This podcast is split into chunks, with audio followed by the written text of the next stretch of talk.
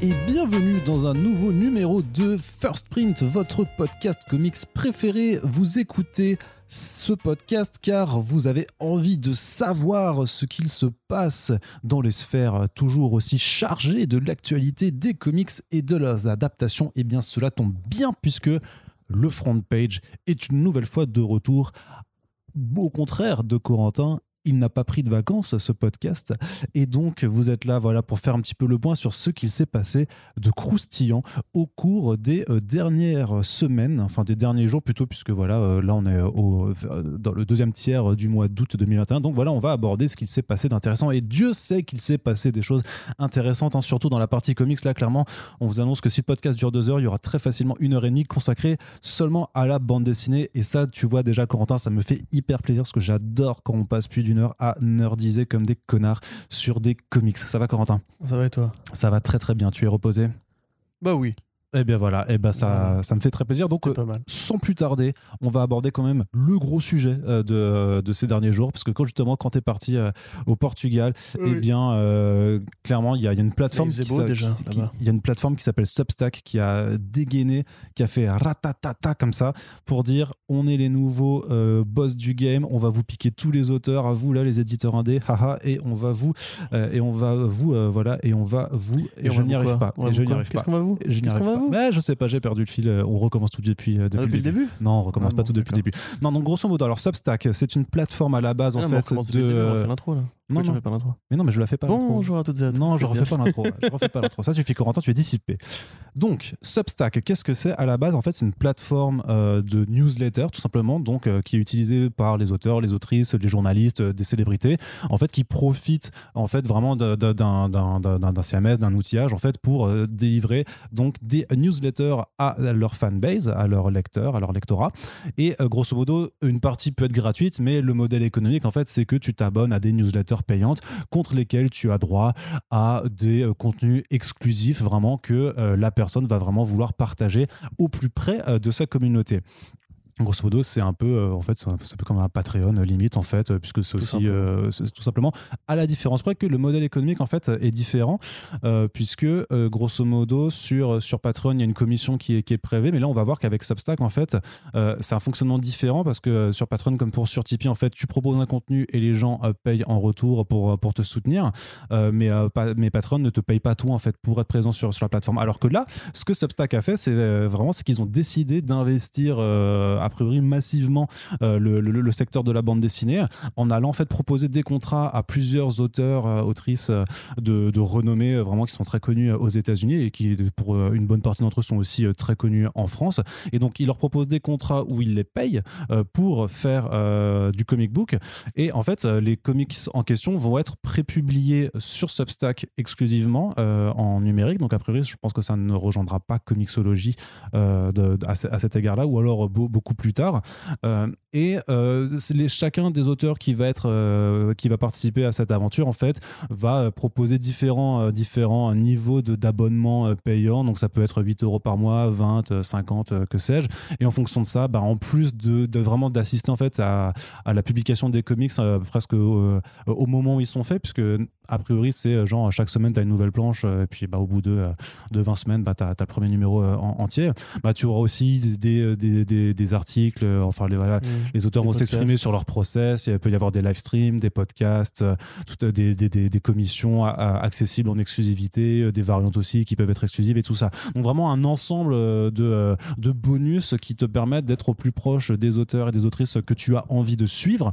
Et, et surtout, ce qui voilà, ce pourquoi les auteurs visiblement acceptent ça, c'est parce que, ben, euh, à la différence par exemple d'un titre en creator owned chez Mage Comics, où en fait, bah, tu passes par exemple là 5 mois à produire euh, tes, tes- tes numéros euh, pendant lesquels tu n'es pas payé, et ensuite tu les publies, et ensuite il faut attendre grosso modo le quatrième numéro pour avoir vraiment 100% des, euh, euh, des bénéfices de, tes ventes.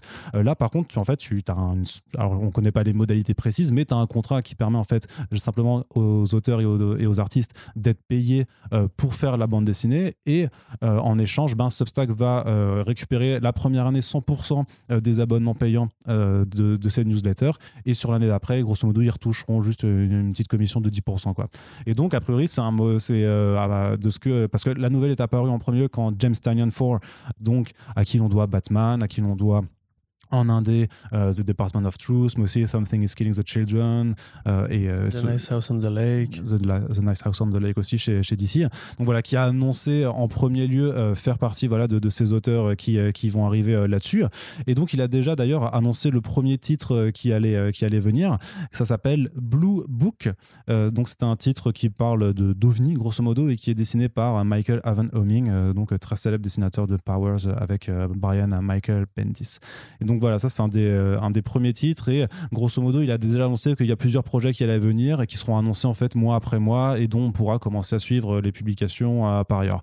Autre chose aussi qui est très très important fait dans ce contrat qui est proposé par Substack et qui à mon avis a aussi euh, motivé euh, les auteurs à, franchir le pas, c'est que d'une part c'est du creator owned à 100%, c'est-à-dire que vraiment euh, les, les, les, auteurs gardent les droits de leurs comics, tout ce qui est adaptation et tout ça, ils les gardent à 100%, mais aussi, vu que c'est quand même une pré-publication numérique, ils ont aussi tous les droits à 100% de la publication, parce que bien entendu, le but c'est pas de s'aborder le, le système du, du comic book en physique, et puis de toute façon, on sait qu'il y a énormément de gens qui, euh, qui ne franchiront pas ce pas. D'ailleurs, euh, dans notre lectorat français, il y a plein de gens qui ont fait Ah non, mais c'est du numérique, donc euh, je, je vais pas lire. Et donc, ça arrivera après chez différents éditeurs. Alors, il y aura beaucoup de Image Comics, par exemple. Et, il y aura, mais, et ça veut dire aussi que pour la VF, par contre, bah, vu qu'ils gardent leurs droits à 100%, il y aura très certainement des éditeurs français qui vont les contacter, ou les contacter eux ou leurs agents. Et donc, il est assez certain qu'une partie des titres qui ont déjà été annoncés arriveront à terme en version française. Donc, on a James Tynion 4, mais on a aussi Jonathan Hickman euh, qui a annoncé euh, son prochain titre euh, là-bas qui s'appelle euh, Three Worlds, Three Moons, donc Trois mondes, Trois nuits, avec au dessin Mike Del Trois Mundo. lunes, plutôt, non? Trois nuits, ouais, trois lunes, pardon, effectivement, complètement, désolé. Avec Mike Del Mundo et Mike Huddleston, avec qui il a fait Decorum, donc déjà, moi, je, je suis de je suis tellement, je suis tellement chaud patate là-dessus. Surtout qu'en plus, ça va y avoir une approche un petit peu participative avec le lectorat pour essayer de, en fait, de, de- vraiment de faire du, du world building euh, avec la, la communauté. Donc, je trouve ça juste euh, trop fort. Il, il a déjà annoncé aussi que Tiny Howard et euh, Ramvi seront aussi de la partie pour, pour aider à l'écriture et au développement de la chose. Scott Snyder aussi a annoncé qu'il allait venir, alors que lui, il a quand même annoncé juste avant qu'il avait un énorme deal avec Comixology Originals, mais il va quand même sur Substack pour gratter un petit peu. euh, alors, Oh, bah, tu connais. hein. de, de la thune, alors pas la première année, mais, mais après, parce qu'il va faire grosso modo en fait des newsletters de cours d'écriture. Grosso modo, il va apprendre euh, aux, gens comment écrire. Ah oui, Donc euh, il va faire, vous aimez ça le pas de prix. vous, aimez, vous aimez le je vais vous montrer co- comment on fait. Euh, blague à part, il y a Saladin, Ahmed qui a annoncé un titre qui s'appelle Terror War avec Dave Acosta, où grosso modo le pitch c'est que les gens doivent affronter les manifestations physiques de leurs peurs les plus profondes, puisque dans, dans cet univers-là, elles se manifestent. Euh, on a aussi Molly Ostertag, alors qui est peut-être un peu moins connue dans le lectorat français, alors qu'elle est quand même publiée, notamment chez Kinaï, où elle a fait la trilogie du garçon sorcière. Grosso modo, Molly Ostertag, c'est une, une autrice et dessinatrice qui vend des comics par milliers, si ce n'est peut-être par millions, parce qu'elle fait beaucoup d'albums jeunesse et tout ça. Donc elle est un petit peu à part par rapport au circuit plus traditionnel des comic shops euh, dont, on parle souvent euh, dans ce podcast-là. Mais voilà, c'est aussi c'est une autrice voilà, qui est dans les best-sellers du New York Times, euh, donc qui a plus rien à prouver à personne, qui pareil va aussi faire voilà, donc, du, euh, du comics en prépublication, des, des contenus, des insights voilà, en, en exclusivité. On a Scotty Young qui relance I Hate Fairyland, un de ses best-sellers de chez Image Comics, euh, grâce à cette plateforme-là, avec une publication ensuite chez Image Comics, ça a déjà été annoncé. Il y a Chips Darsky aussi qui, euh, qui, euh, qui arrive, donc avec un titre qui a l'air super super cool, qui s'appelle Public Domain. Grosso modo, c'est le premier titre qu'il dessine depuis Sex Criminals, ce qu'il avait fait avec Matt Fraction, et qui est vraiment une sorte de mise en abîme clairement des questionnements qu'on a aujourd'hui et depuis pas mal de temps sur l'industrie des comics, puisque grosso modo, c'est une famille de créateurs de comics qui doit se battre pour les droits de ses créations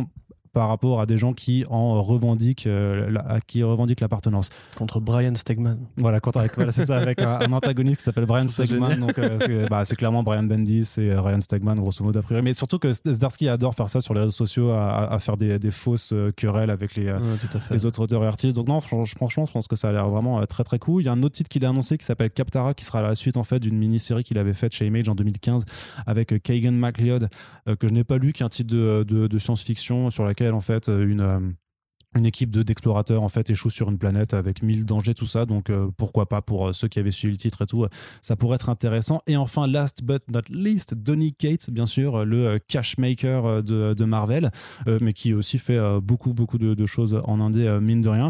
Donc qui avait annoncé il y a quelques temps si vous écoutez Front Page vous vous en, vous vous en rappelez. KLC Press. voilà, il avait annoncé donc son imprint KLC Press pour Kids Love Chains. Et il avait déjà annoncé son premier titre Vanish, donc qui n'a rien à voir avec la, C'est Max. Voilà, c'est ça, avec la marque de, de, de, de, de, lessive. Avec Vanish, les éditeurs s'évanouissent. C'est ça.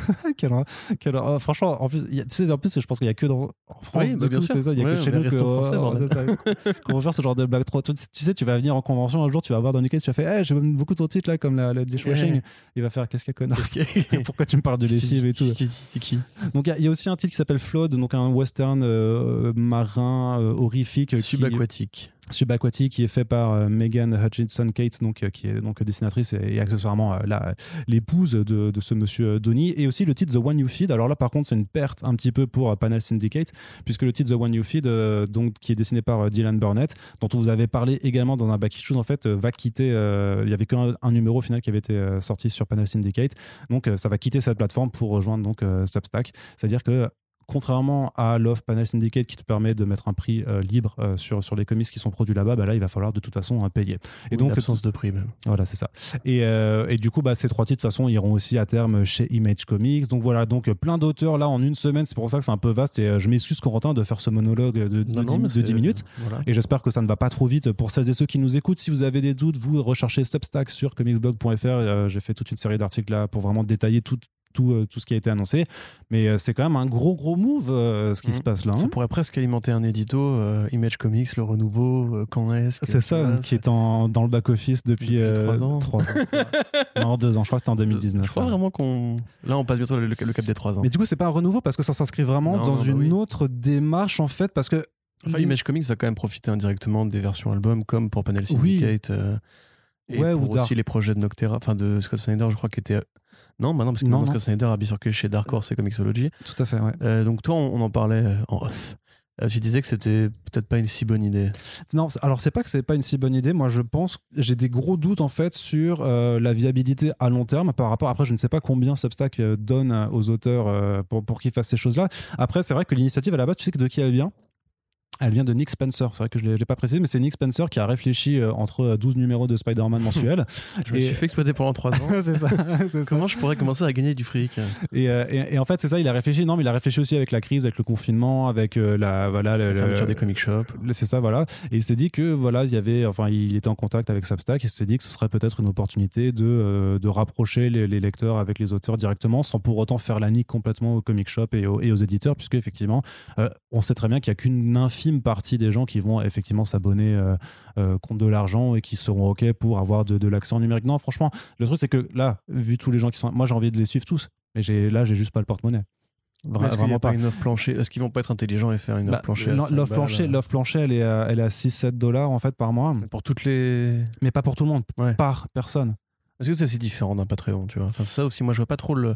Enfin, je vois ce qui est intéressant pour les auteurs, encore que le- la rétention pendant un an de capitaux me paraît quand même. Enfin, que tu, vis avec quoi pendant un an? Parce que c'est quand même beaucoup de projets qu'ils ont tous euh, les uns les autres, etc. Justement, ils sont payés. Ils ont, euh, par exemple, alors je sais pas, mais mettons qu'ils ont 2000 dollars par mois pour faire euh, du que pour faire euh, Ouais, ces comics. je suis d'accord, mais ça me paraît. C'est comme, si, c'est comme si nous, Tipeee, nous donnait 2000 euros par mois euh, pour, faire, pour faire First Print et que euh, par rapport aux au, aux sous là, qui, qui arrivent, bah, euh, techniquement, euh, euh, là, on est à 1000 et quelques euh, par mois, euh, eux, ils récupéreraient tout. Et donc, ouais, ils- ouais, bien sûr. mais donc là, après, pour, ça, pour la première année, ils seraient. Ils seraient, ils seraient Ça, c'est un euh, appel d'offres. C'est-à-dire que si jamais Substack euh, voit un afflux d'artistes trop important et que. Non, non, mais attends, c'est pas rentable pour eux. c'est eux qui proposent les contrats, ils vont pas dire euh, Banco, c'est ouvert à tout le monde. Je veux dire, si par exemple, je sais pas, j'ai envie, de dire du mal de personne, mais un auteur nul. Je sais pas, est-ce qu'il y a un mec qui John Romita. Jr.. Mais non, un auteur, pas un artiste. arrête, pareil. un- ah, mais non, mais arrête un petit peu avec John Romita Euh, Jr. un mec nul, euh, Brandon Thomas. Non, voilà, Brand- non, tu l'aimes pas toi, mais euh, ouais, c'est vrai que c'était pas Cullen Bunn. Tu vois, je sais que t'aimes pas trop Cullen Non, Bunn. Conan vois. Bunn, il est pas mauvais. Puis il a une vraie base de fans.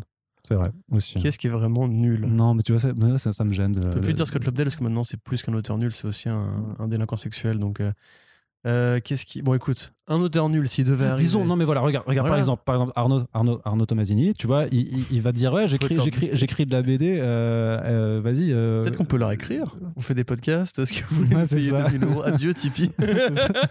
non mais tu vois, mais dis- disons qu'ils vont pas, euh, mais par exemple, je sais- mais, mais même, pff, j'ai envie de dire des, petits auteurs en fait qui ont qui ont pas encore des euh, des gros crédits à leur nom. Je pense que eux, ce qu'ils veulent, c'est les superstars parce qu'il faut des gens qui aient une communauté, une communauté importante parce que forcément le pourcentage de gens que tu vas réussir à convertir, il est minime et il faut quand même que euh, si tu veux par exemple, je sais pas, ne serait-ce qu'avoir 1000 dollars par mois, c'est-à-dire qu'il faut, je sais pas, au minimum euh, 100 personnes qui donnent 10 dollars. Bah, pour avoir 100 personnes qui sont converties, il faut que tu aies au moins, je sais pas, on va dire peut-être 5000 lecteurs euh, ultra fans, tu vois, et, ainsi de suite. Donc, euh, plus tu auras une communauté de, lecteurs et de importante, plus tu auras des gens qui, qui vont donner, Non, plus ce sera bien. intéressant. Mais Par contre, ça participe encore une fois à la mort du format single issues en, en physique quelque part, puisque a priori ces bouquins-là ne sortiront que en album euh, une fois édités. euh, Ah non, c'est pas dit. en papier. Non, non, pas du tout. Mais, mais du coup, ça sape tout l'intérêt. Enfin, genre, s'ils veulent, convaincre les gens de passer au format numérique, il faut de base leur couper l'herbe sous le pied du vous pouvez quand même les avoir euh, en single issue, sinon Mais t'as- mais t'as- en bah, fait, mais- tu mais vois, t'as à part le soutien. Mais non, justement, t'as, t'as- t'as pas, enfin, tu m'as pas écouté. C'est parce que c'est pas juste des, c'est pas juste une newsletter avec une planche de comics. T'as, Non, t'as- plein gens- trucs à non, T'as plein de trucs. Moi, moi, personnellement, tu vois, j'ai déjà pas le de temps de, de Non, c'est lire tous les comics que je veux. Alors, si je dois en plus lire les interviews, les croquis, etc., c'est cool, hein, mais Mais oui, mais c'est pour ça que c'est pour Euh, les fans. Euh, vu l'afflux d'artistes qui se présentent, ça me paraît. Ouais, vraiment, à part une base très très fidèle et qui oui. a beaucoup d'argent à dépenser. Mais c'est celle-là, oui. Bien sûr. Ouais, mais du coup, enfin, moi j'ai un peu du mal à comprendre. euh, Enfin, je comprends pourquoi les artistes euh, veulent faire ça. C'est effectivement la suite logique d'une réflexion de fond depuis quelques années avec les Patreon, avec les financements participatifs, comme pour Snyder qui avait voulu faire un, un crowdfunding pour Noctera pour être sûr d'être payé le temps que, enfin, que son artiste soit payé le temps que le projet se mette à sortir pour de vrai.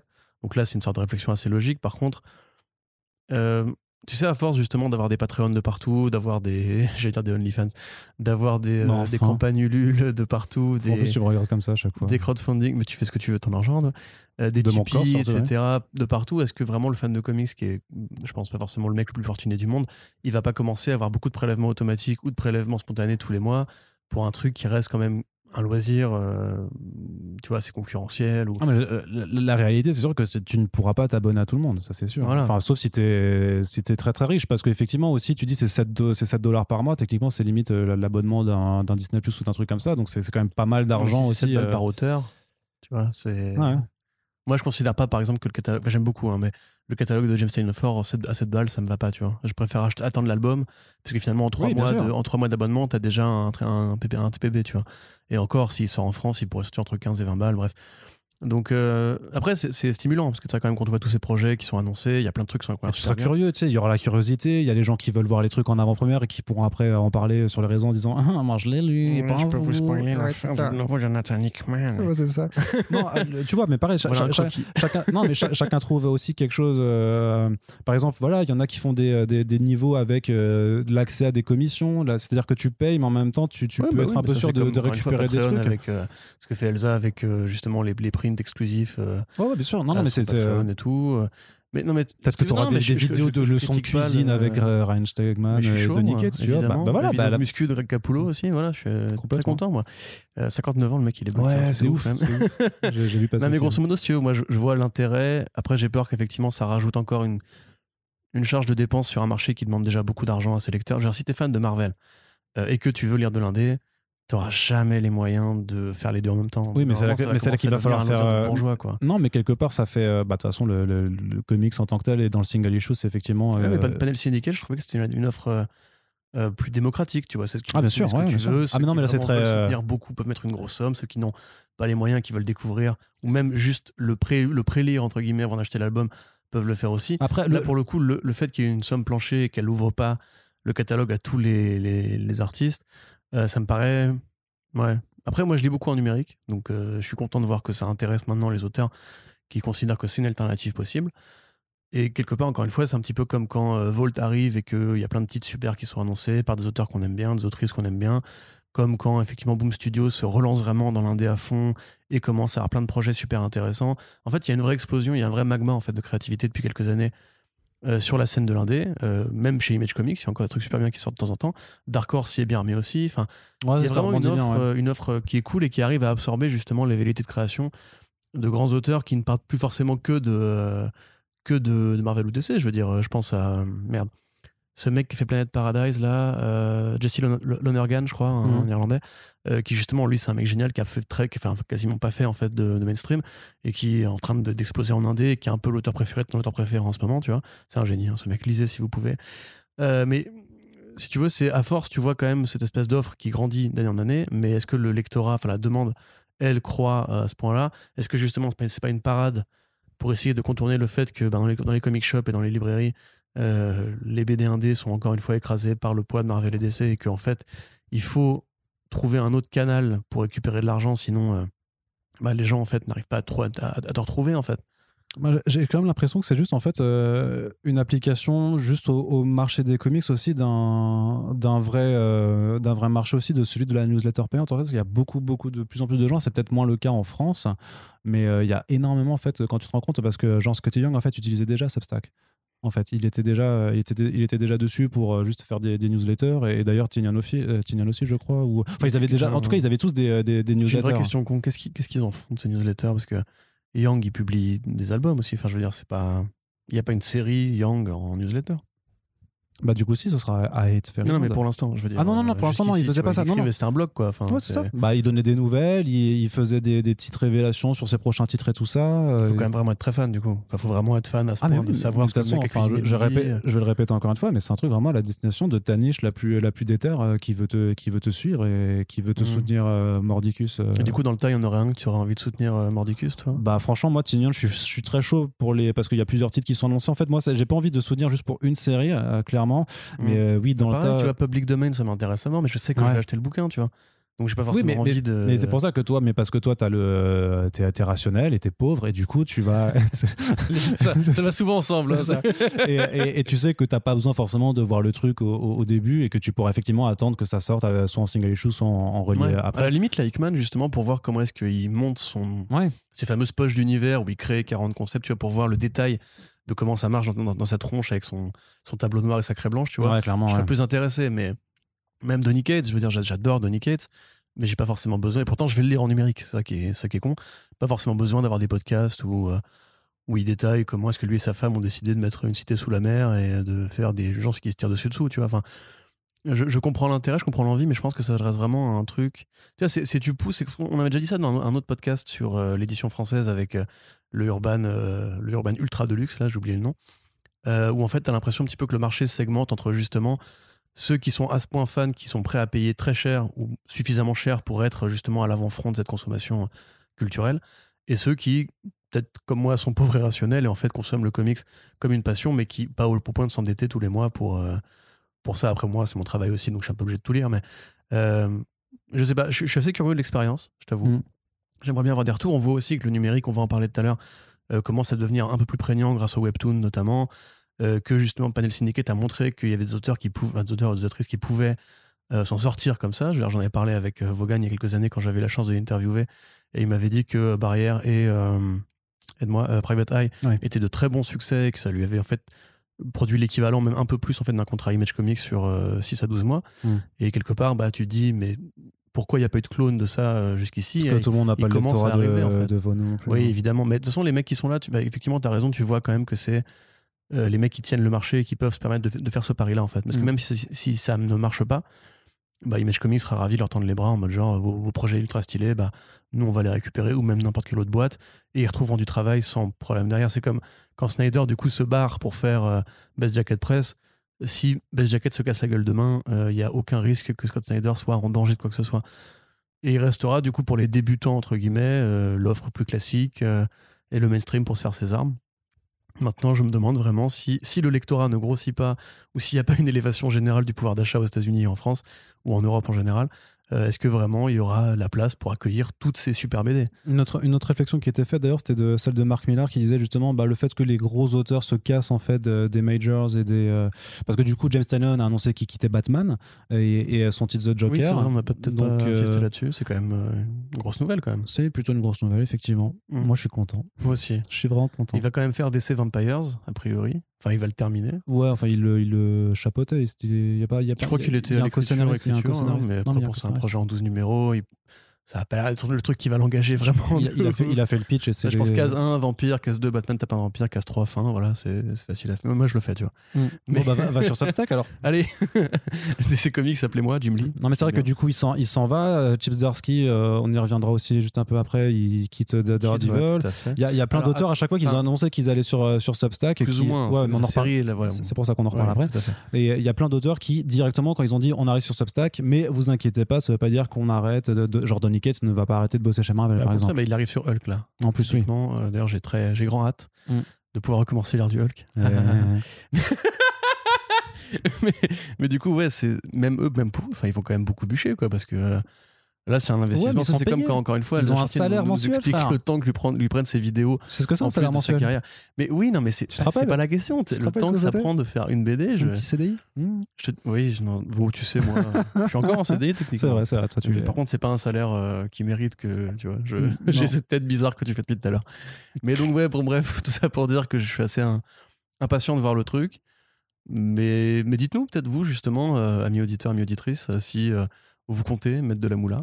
Parce que j'avoue que moi personnellement, je comprends. Enfin, je comprends le principe parce que j'ai déjà été abonné à des Patreon, etc. Bah voilà, il y a Sud Chartier, etc. Mais euh, est-ce que vraiment à force, ça a pas. enfin, si, si on fait genre un total de tout ce qu'il faudra payer pour parce que le Bah, moi, j'ai déjà, du mal déjà à- plus de à- 50 à jeter dollars. le hein. moindre titre, tu vois, là, dans tout ce qui a été Mm. annoncé. Euh, à part peut-être, oui, voilà, ce- la nouvelle série, enfin la deuxième série euh, Agartha, je sais pas quoi, là, de, de, de Zdarsky. Captar. ouais. Captara, merci, Agartha, c'est un album de Vald. Euh, peut-être que effectivement, dans le tas, moi, franchement, je verrais bien des annonces de- du côté de la France pour dire, vous inquiétez pas, on aura ci, on aura ça, qui pourrait limite amoindrir l'envie des gens d'aller euh, au contact pour juste avoir l'ex- l'exclusivité de la prépublication, quoi.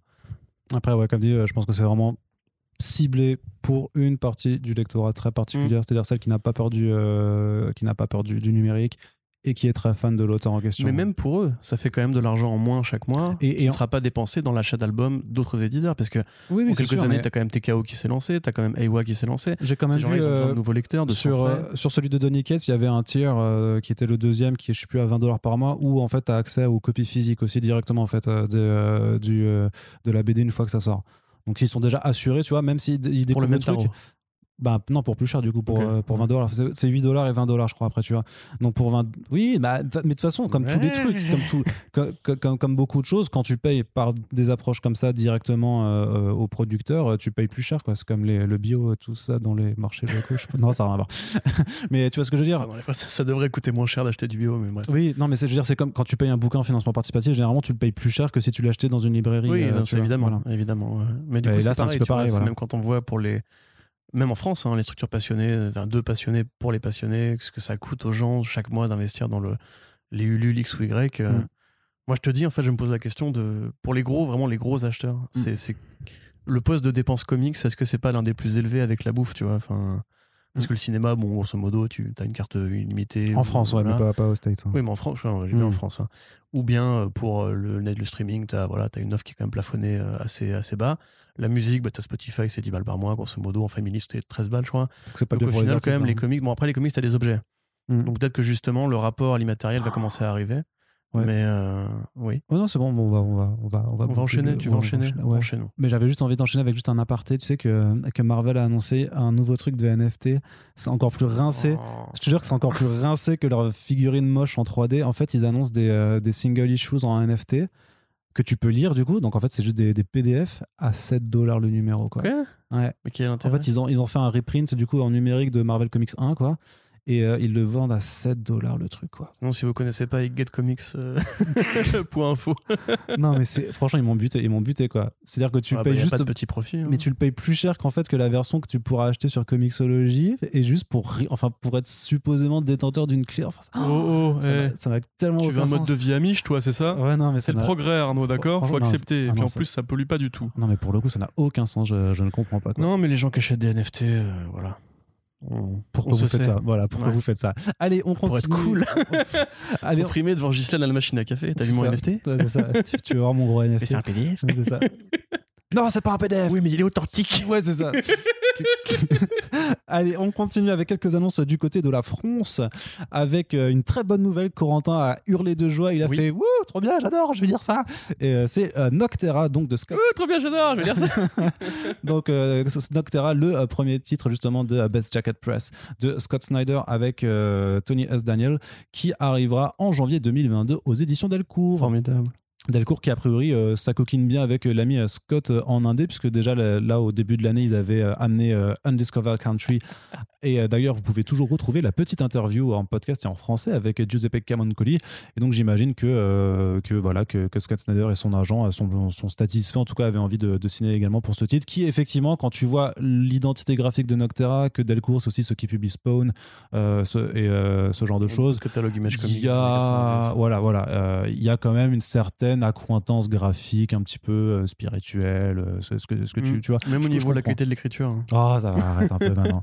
Je sais que Ça me c'est fait rire d'ailleurs que Urban du coup ait passé la main là-dessus. Je suis pas du tout mais étonné. tu sais, tu sais même pas s'ils Mais, l'ont euh, pro, s'ils ont voulu le, le tu prendre sais. ou pas. Mais non, je- moi je trouve que c'est- c'est plutôt cool pour ceux qui justement. non mais attends, je vais être Ah, super optimiste pour ouais, vas-y, vas-y, vas-y. Pour justement les gens qui sont fans de Scott Snyder, c'est cool de savoir que cette vague de projets en indé qui lance où tout n'a pas l'air si mauvais. Genre, tiens de répéter celui avec euh, Manapool a l'air extraordinaire. Enfin, en tout cas, graphiquement, c'est Ouais, ouais, carrément ouais. ma cam. Tous les autres là. Euh, Même le Night of the Ghoul, moi, je s'il arrive chez Delcourt, je suis très content pour Delcourt et pour moi qui compte l'acheter. Euh, Il y a plein de trucs que j'ai envie de lire. Noctera n'en fait pas partie. Mm. Mais si, oui, effectivement, si, euh, tu vois, j'ai un truc que je répète souvent parce que ça, ça pour moi, ça, ça témoigne d'une incompréhension qui, je pense, est générationnelle. Je déteste euh, Battle Chasers. Pouvez vous désabonner du podcast maintenant. je n'aime pas Battle je, je comprends pas Battle Chasers, je comprends pas l'attrait graphique ni euh, scénaristique. Et pourtant, c'est considéré comme un chef-d'œuvre et comme un monument de la BD par beaucoup de gens. Donc peut-être que justement, moi, je suis un enfant des années 90, mais pas de la bonne euh, séquence des années 90, qui fait que j'arrive pas à adhérer à cette écriture, à ce dessin. Tony Daniel, depuis le début, il m'a jamais parlé graphiquement. Et d'ailleurs, je crois que même dans la vraie vie, t'as Il m'a jamais parlé. Il m'a jamais parlé, c'est incroyable. ça, en fait, il Bâtard, là. Il y a une petite Euh, rancœur, je il crois. m'a jamais envoyé un petit DM et tout, genre en mode alors, Quentin. Bizarre, hein Ouais. Le mec, il pète plus haut que son cul, quoi. C'est Ouais, incroyable. le mec, il te. il te Non, mais graphiquement, tu vois, c'est comme Roré Jiménez, tu vois, je trouve ça bien, mais c'est un truc qui me parle pas de ouf. quoi. Ah, Jiménez, c'est quand même un autre il est délire, plus hein. fort, il est Ouais. plus fort que Daniel, d'accord. Mais tu vois, sur le Detective Comics de New 52, j'avais très vite lâché. À la limite, je serais plus sur un David Finch, tu vois, en, en Mm. tant que gros musclore euh, des années 90, ou Jim Lee, évidemment, ou McFarlane, évidemment. Mm. Euh, Daniel, euh, non. Non. Et le scénario, en l'occurrence, n'a rien de particulièrement original, c'est une sorte de. C'est le salaire de la, c'est le euh, salaire de la peur dans un univers où euh, l'obscurité. Ouais, euh, ça, croisé avec Death Stranding, euh, avec. euh, Enfin, beaucoup bah, laisse-moi con, hein. expliquer. le- le- le- Vas-y, explique, explique. C'est juste qu'un beau jour, il n'y a plus de soleil. Il y a que de l'obscurité et en fait quand tu es au contact de l'obscurité tu attrapes une sorte de, de- de peste noire euh, qui te fait devenir un monstre et dans ce monde voilà où euh, les sources de lumière du coup sont euh, les plus importantes eh bien on suit une convoyeuse qui doit transporter des vivres des personnes et tout ça donc c'est vraiment le salaire Ouais. de la peur dans un Ouais. univers de, de science-fiction un peu Sauf que le post-apocalyptique salaire de la peur, c'était bien. moi j'ai- D'ailleurs, il y a un remake j'ai pas pris de- j'ai euh, oui, oui Samuel Fuller, je crois. je n'ai pas pris mon livre de répartie aujourd'hui donc euh, je D'accord. voilà je Merde. Bon, bah, ça va être un podcast très chiant. Ouais. Non, mais voilà, enfin, lisez ça si vous avez envie. Sinon, si vous avez de l'argent à donner, il y a peut-être d'autres meilleurs BD qui sortiront à ce moment-là. effectivement Y compris façon, chez Delcourt. On vous en reparlera, bien entendu, quand euh, le truc arrivera en VF. Ah bon Euh, Bah oui, oui. Bon, bah, oui. reparleras, mais je ne suis pas forcément envie. hein. Bah, euh, si, si, bah, il faut pas. Tu sais, je t'ai déjà dit dans ces podcasts, il ne faut pas forcément parler que des trucs qu'on aime. Il faut aussi parler des trucs qui sortent et qui sont de facto importants parce que ça reste euh, voilà, des, des, des, publications éditorialement importantes euh, dans, dans l'industrie et tout ça. Donc euh, voilà, on va falloir qu'on reparle de Street Joker. tout. Il va falloir qu'on reparle de Street Jokers. Ce sera un podcast qui s'appellera des vacances. C'est un podcast qui s'appellera Le problème Three Jokers. On pourra disserter dessus de pourquoi ça partait d'une bonne intention et pourquoi l'enfer est pavé de bonnes intentions. Et, et ce sera très intéressant d'en- redébattre là-dessus. Allez, on continue du côté juste une petite, un petit encart sur Panini qui a annoncé reprendre les comics Star Wars Legend euh, que euh, Delcourt a arrêté euh, d'éditer euh, bah, cette année. Ils avaient annoncé en fait, ils avaient en fait expliqué que les accords qu'ils avaient avec Disney n'étaient plus tenables parce que grosso modo, m'en est trop cher. voilà, c'était trop cher, ils, ils se retrouvaient pas et ils perdaient de l'argent. Quelque part, bah, Panini édite de toute façon les comics Star Wars depuis que euh, euh, Disney a repris euh, la licence et que Marvel les publie depuis euh, 2015. Donc là, quelque part, c'est relativement au final attendu et logique de, de Ouais. voir tous les comics Star Wars. les légendes, du coup, c'est tout ce qui est antérieur Oui. au rachat et à la réécriture de la continuité tout à par fait. Disney. Donc toutes les BD qui ont été publiées Chez entre Dark Horse. 80 Enfin, un truc. Non, quand est-ce que Marvel a perdu licence Star Wars? Je ne sais plus, mais grosso modo, dans les années 90-2000, tout ce qui Non, était, euh, Star Wars euh, était Dark Horse. Voilà, c'est ça. En fait, grosso modo, tu as, les comics Marvel, euh, Star Wars publiés entre 77 et 86. Ouais, 86, c'est ça. Et ensuite, tu as tous les comics qui sont publiés chez Dark Horse Exactement. avant que euh, Marvel ne reprenne le- les bails en 2015. Avec donc, de très bonnes choses. C'était très riche, très varié. Il y a une vraie continuité qui a été écrite et un univers dont une étendu. partie a été récupérée, ou quelques idées ont été récupérées dans le nouvel univers étendu.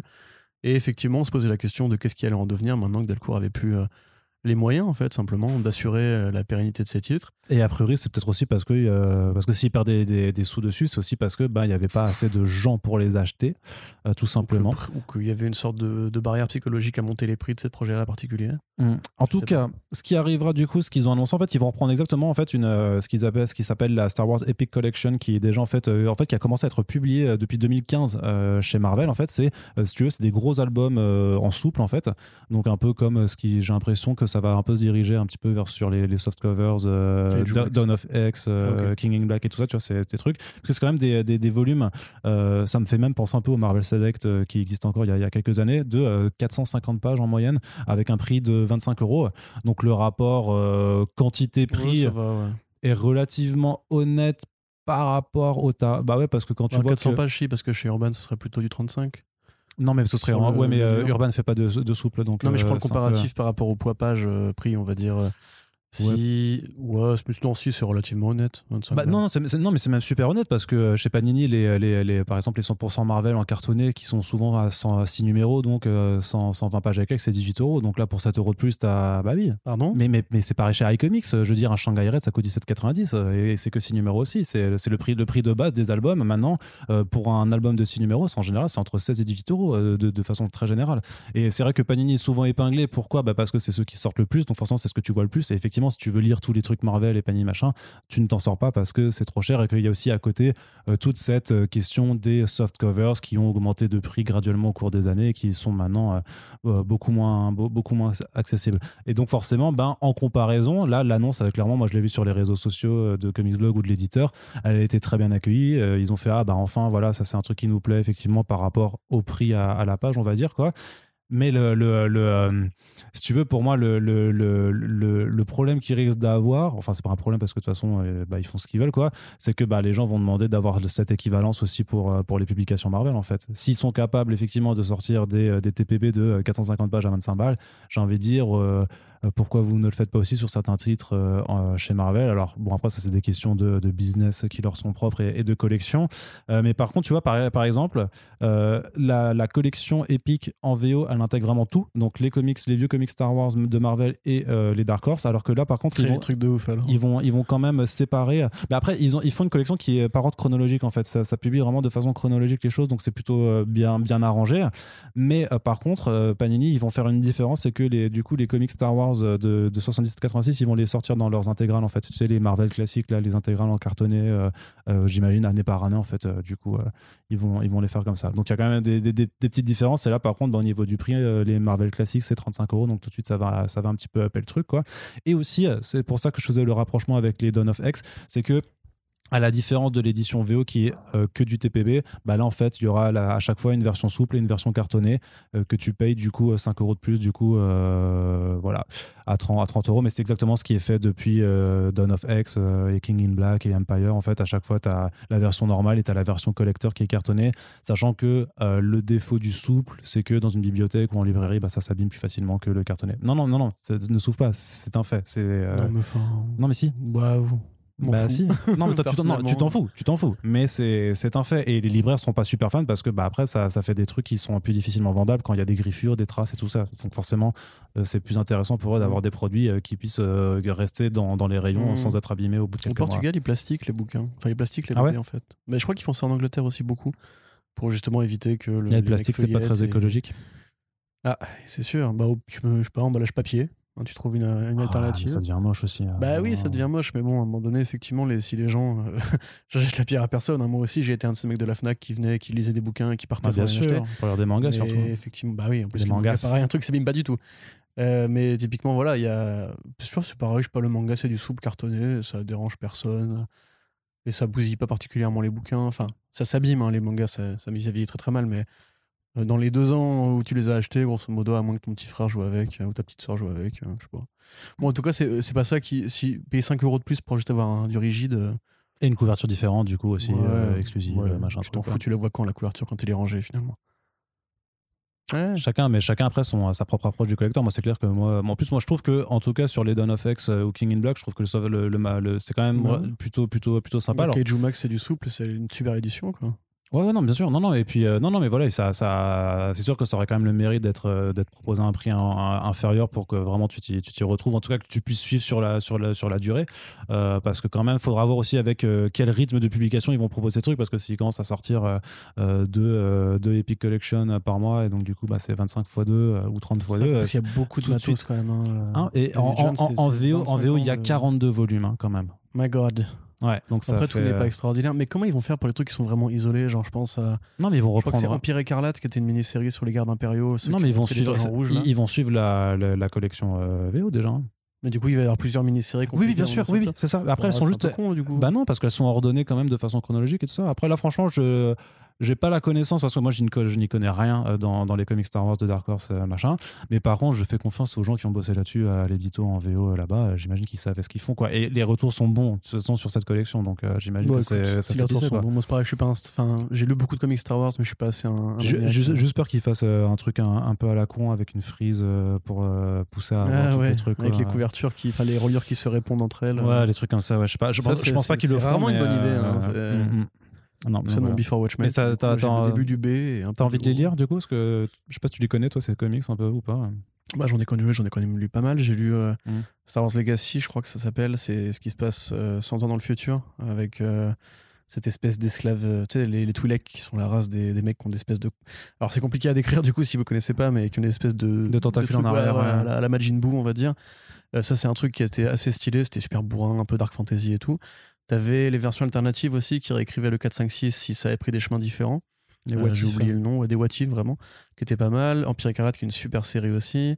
Euh, beaucoup de trucs qui se passent entre, entre le 3 et le 4 que j'avais- lu aussi. Non, tu voyais un peu la, la décadence de Vador qui devient de plus en plus une machine, etc. Enfin, il y a plein de trucs bien en vrai. Il y a beaucoup en plus de. Les BD Boba Fett aussi, il y en a plein qui sont super cool. Euh, Il y a plein de trucs ceux qui ont été beaucoup plus développés en fait que dans les films qui effectivement ont une trame qui est assez dirigée. Maintenant, moi je préfère acheter un album de trucs que j'ai déjà lu il y a longtemps pour avoir cet album là précisément en belle édition que une relure justement qui comprend trois mini-séries qui n'ont rien à voir entre elles. Par Ouais. contre, euh, j'ai j'ai beaucoup lu aussi des Star Wars de Marvel entre 77 et euh, 80. 86. Euh, donc la période entre le 4 et le 5 qui justement en fait savait pas vraiment ce qui allait se passer ou l'idée que Luke était le fils de Vador était pas du tout évoquée ou le- la relation entre Leia et lui était pas du tout évoquée donc il y a beaucoup de BD où ils se font des papouilles et tout Euh, et t'as beaucoup de trucs d'ailleurs t'avais dit Howard Chicken au début qui, qui dessinait Ah oui, c'est oui, vrai, oui, oui. Ouais. Et t'as beaucoup de trucs vraiment d'aventurier spatial, mais vraiment à la, à la Flash Gordon, tu vois, à la John Carter et tout. Donc, euh, t'as beaucoup de bikinis de l'espace, t'as beaucoup de mecs avec des pistolets laser et des postures Albec et Mortimer et tout. Voilà, c'est ça, tu connais. T'avais un lapin de l'espace vert aussi qui était un pilote. C'était un personnage hyper important au début. Donc là, pour le coup, si, si vous avez envie de, de, de faire des trucs illégaux avec de- des plantes devant une BD un peu tarée, je pense que là, il y a vraiment moyen de s'éclater. C'est vraiment du comics. Je dirais pas que c'est chez mais c'est vraiment de la science-fiction qui veut rien dire du tout et qui est complètement incohérente dans, dans le lore de Star Wars. Donc euh, peut-être là, à la limite, prenez le premier tome pour voir comment on savait se marrer à l'époque. Très bien. Allez, on enchaîne, puisqu'on a encore beaucoup, beaucoup de choses à évoquer. Euh, un point aussi sur euh, la sélection des finalistes du prix ACBD, euh, de le, prix critique de la CBD Comics 2021. Donc ça fait quand même depuis trois ans maintenant que la CBD, donc euh, l'association des critiques de bande dessinée, a ouvert en fait un prix qui est vraiment destiné à mettre en avant euh, voilà ce qui se fait de mieux dans la bande dessinée américaine. Donc là, c'est un, prix qui s'intéresse à des titres sortis entre octobre et septembre dernier, donc de, octobre à 2020 à septembre 2021. Et donc, ce qui est rigolo, c'est que parmi ben, les cinq finalistes, eh ben, on a tous parlé d'eux dans le podcast. Et euh, grosso modo, on a tous dit qu'on kiffait, sauf un, euh, du coup, euh, que toi, tu n'aimes pas trop, Corentin. Shanghai Red Shanghai Red, effectivement. Après, c'est juste une question de goût. Oui, oui, non, non, je, le trouve un petit peu décalé par rapport aux autres en termes de qualité, mais Bah, c'est pas forcément plus Mais, celui que j'aurais mis de, de, de iComics à la limite dans, dans, les, dans les trucs sortis récemment, tu vois. Je- Alienated, tu penses Bah, Alienated, bah, oui, moi je, pré- je préfère Alienated, mais Moi même aussi, t'as t'as We Only Find Them, tout simplement. Qui est, Tout à fait. qui Mais après, est- c'est peut-être un peu récent. Euh, C'est septembre 2021, donc euh, ouais, techniquement ça rentrerait dedans. Quoi. Mais, Bon, du coup, il y euh, a. Coda. Il y a quand même euh, Coda, voilà. Donc Coda de Spurrier et Mathias Bergara, fait. dont on vous a bassiné des, des choses. et, Avec voilà. tout boule à l'écriture.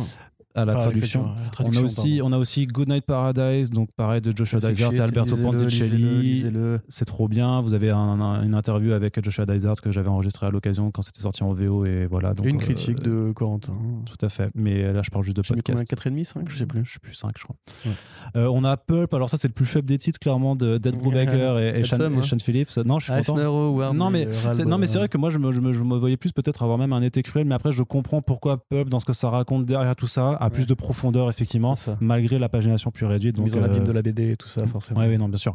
Euh, Shanghai Red de Chris Sebela et Joshua Hickson, donc euh, publié chez iComics, euh, qui est aussi voilà une sorte de, de rape and revenge euh, assez euh, assez corsé et, et très intéressant aussi sur les questions de genre en fait qui, est- qui, qui est abordé, dont on vous a parlé également dans un back issues. Et donc personnellement mon favori et, et là, j'y peux rien, no offense pour Pulp et pour Coda ou Goodnight Paradise que je les adore aussi de, de, de cœur et d'âme, mais Wonder Woman Dead Earth de Daniel Warren Johnson, immense immense mini-série sur Wonder Woman Le dans Dark un- Knight Returns de Wonder Woman, complètement. quelque part. Bah rien à foutre, ouais, carrément. non, mais, non, mais bien sûr, parce que non seulement c'est déjà bah, c'est Daniel Warren Johnson, donc le mec qui a fait Extremity, Murder Falcon, euh, là qui est en train de qui a fini Beta Bill, qui est aussi incroyable, euh, donc qui se réapproprie Wonder Woman dans un univers post-apocalyptique euh, où la Terre est dévastée, elle essaie de comprendre ce qui s'est passé, de retrouver les Amazones pour savoir bah, qu'est-ce qu'il est advenu de ce monde.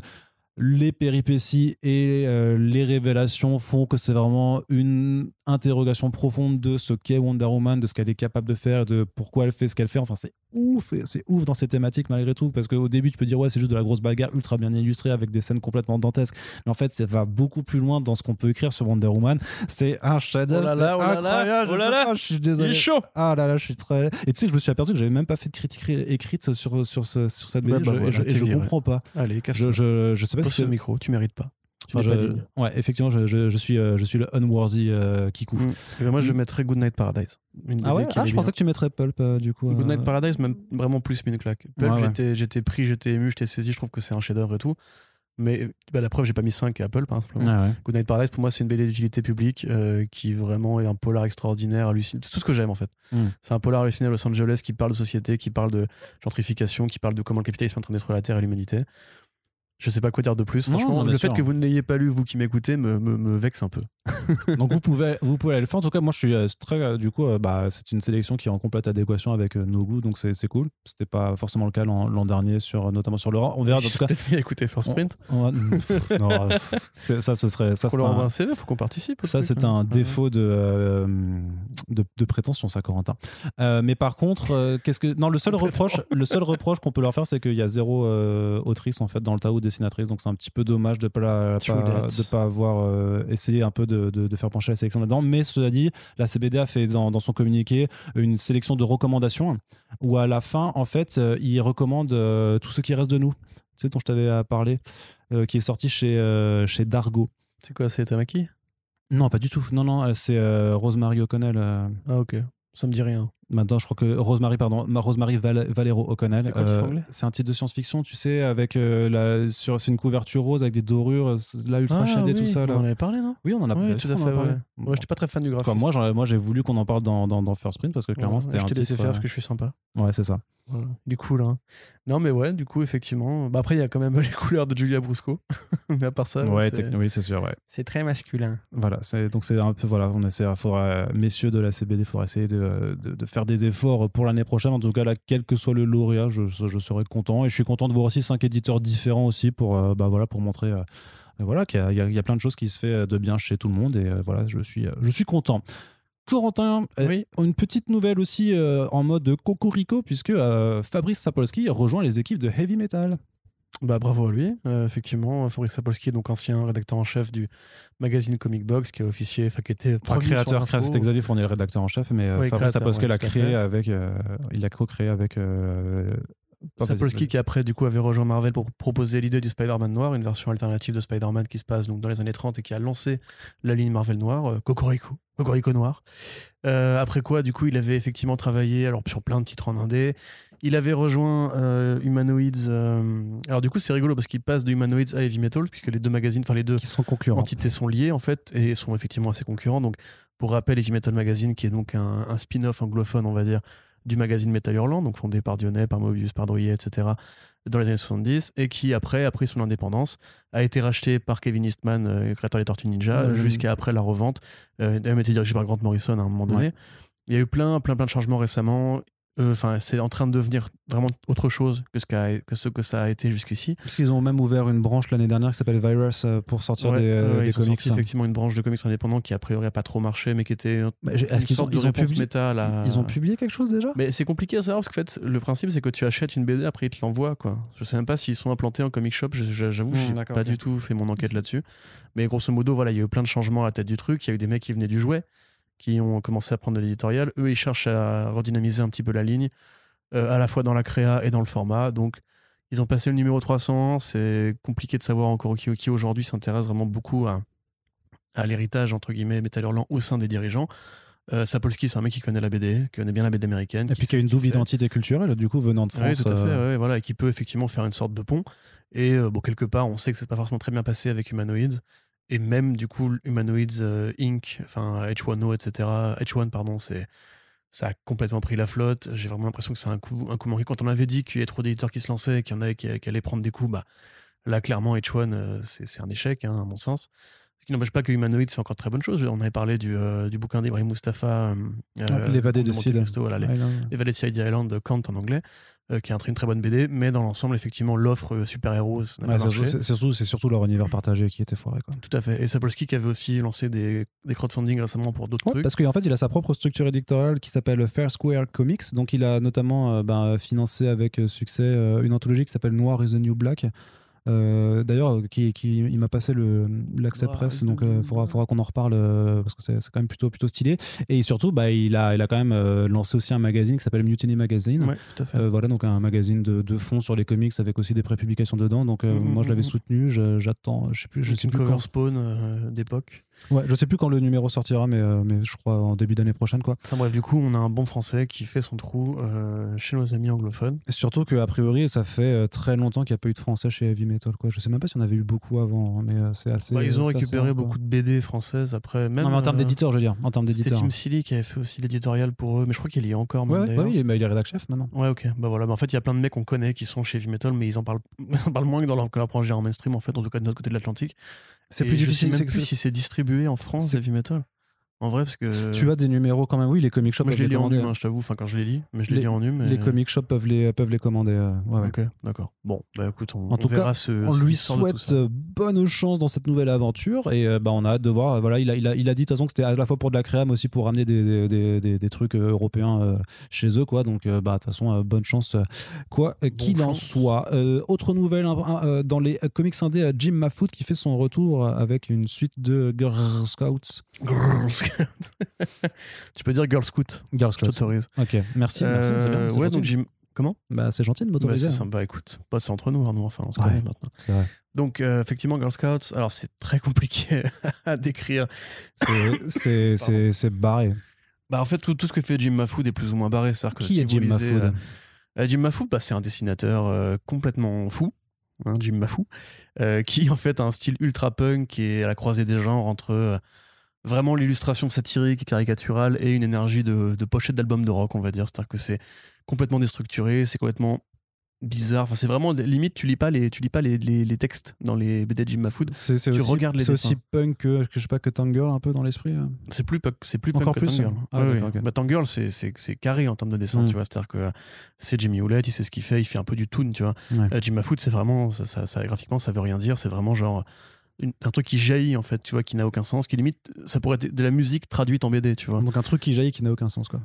Comme une bonne blague de- dans un podcast for sprint quoi. Oui, bah d'ailleurs, là, on, on vient de voir, effectivement, ça n'a aucun sens. hein.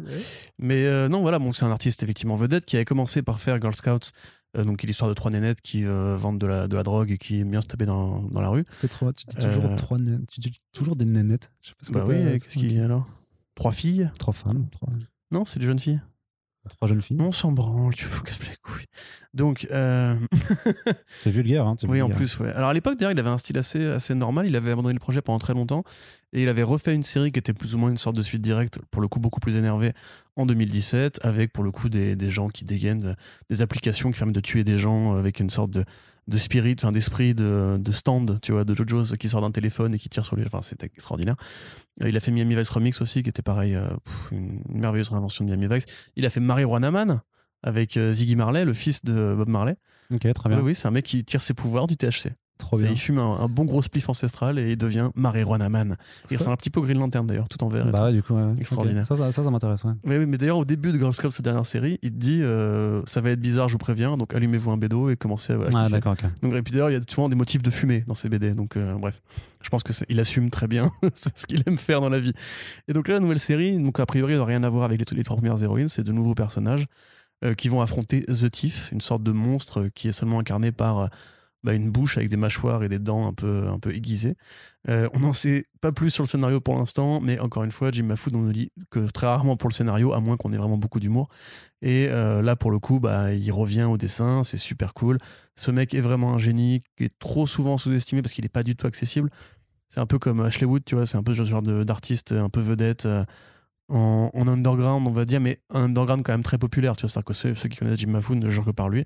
Mais euh, il faut vraiment, en fait, mettre le nez dedans parce que c'est un mec qui fait beaucoup de mainstream et tout. Donc là, ça a l'air d'être un, un peu plus futuriste, euh, avec justement trois nouvelles euh, Girl Scouts. Donc un truc beaucoup de, très punk. Même le mot, le mot girl, en fait, vient d'un d'une sous-branche, enfin d'une sous-branche, d'une réponse féministe au mouvement punk rock qui s'appelait les Girl Riots ou les Riot Girls, qui justement inspire son énergie à lui. Donc un comics tout bien vénère avec des nanas, pardon, des femmes, des jeunes femmes de sexe féminin qui vont euh, péter des gueules euh, en fumant des spliffs. Voilà, tout ce qu'on aime dans la vie. Ça a l'air plutôt très très fun. Et avant de passer à la news suivante, je fais juste un aparté parce qu'il y a un truc qui vient de tomber au moment où on enregistre. Le fait, tu sais, je t'avais parlé de, avant de, euh, du retour de I Hate Fairyland de Scotty Young Ouais. sur Substack, mais en fait, ce sera pas dessiné par Scotty Young. Du coup, c'est Brett Parson qui s'occupe des dessins. Et il décide de moins en moins en même temps, Young. Bah, il écrit, il écrit pas mal de choses Il aussi. euh, diversifie de plus en plus en scénario et donc il a pas le temps d'être partout. Même là, le truc qu'il devait faire chez Black Label, je crois, c'est la nana, qui- enfin la femme, qui va dans une maison euh, en lisière de forêt pour peindre et qui tombe amoureux d'un fantôme, amoureuse d'un fantôme. On a fait l'annonce il y a pas très longtemps. The One You Love in the Dark, je crois. Ah oui, mais c'est pas chez, euh, c'est pas en Black Je Label. sais plus où c'est, mais grosso modo, c'est pareil, c'est pas lui qui dessine, c'est le mec Euh, de Middle West oui, aussi. c'est Roy Corona, ouais. C'est ça, bah en fait, il, dessine quasiment plus. hein. Ouais, le truc c'est que le truc c'est que par rapport enfin euh, Middle West et machin ça a toujours c'est-à-dire il y a pas de souci le fait que I Hate Fairyland le succès Oui, c'était parce que c'était lui ouais. qui dessinait donc c'est pour ça. Enfin bon. Allez, on continue on continue au pas de course puisque nous avons un Batman like qui arrive chez Aiwa Studios qui s'appelle Knighted. Oui, alors un Batman-like, faut, faut le dire vite. Bon, vite, la- alors, un Batman like. Ah. Mais euh, le truc c'est que euh, quand même la couverture est quand même un spoof Oui, oui. de euh, celle de Dark Knight Returns donc un euh, swipe, jeune homme, tu dis n'importe quoi. un swipe pardon. Euh, un spoof.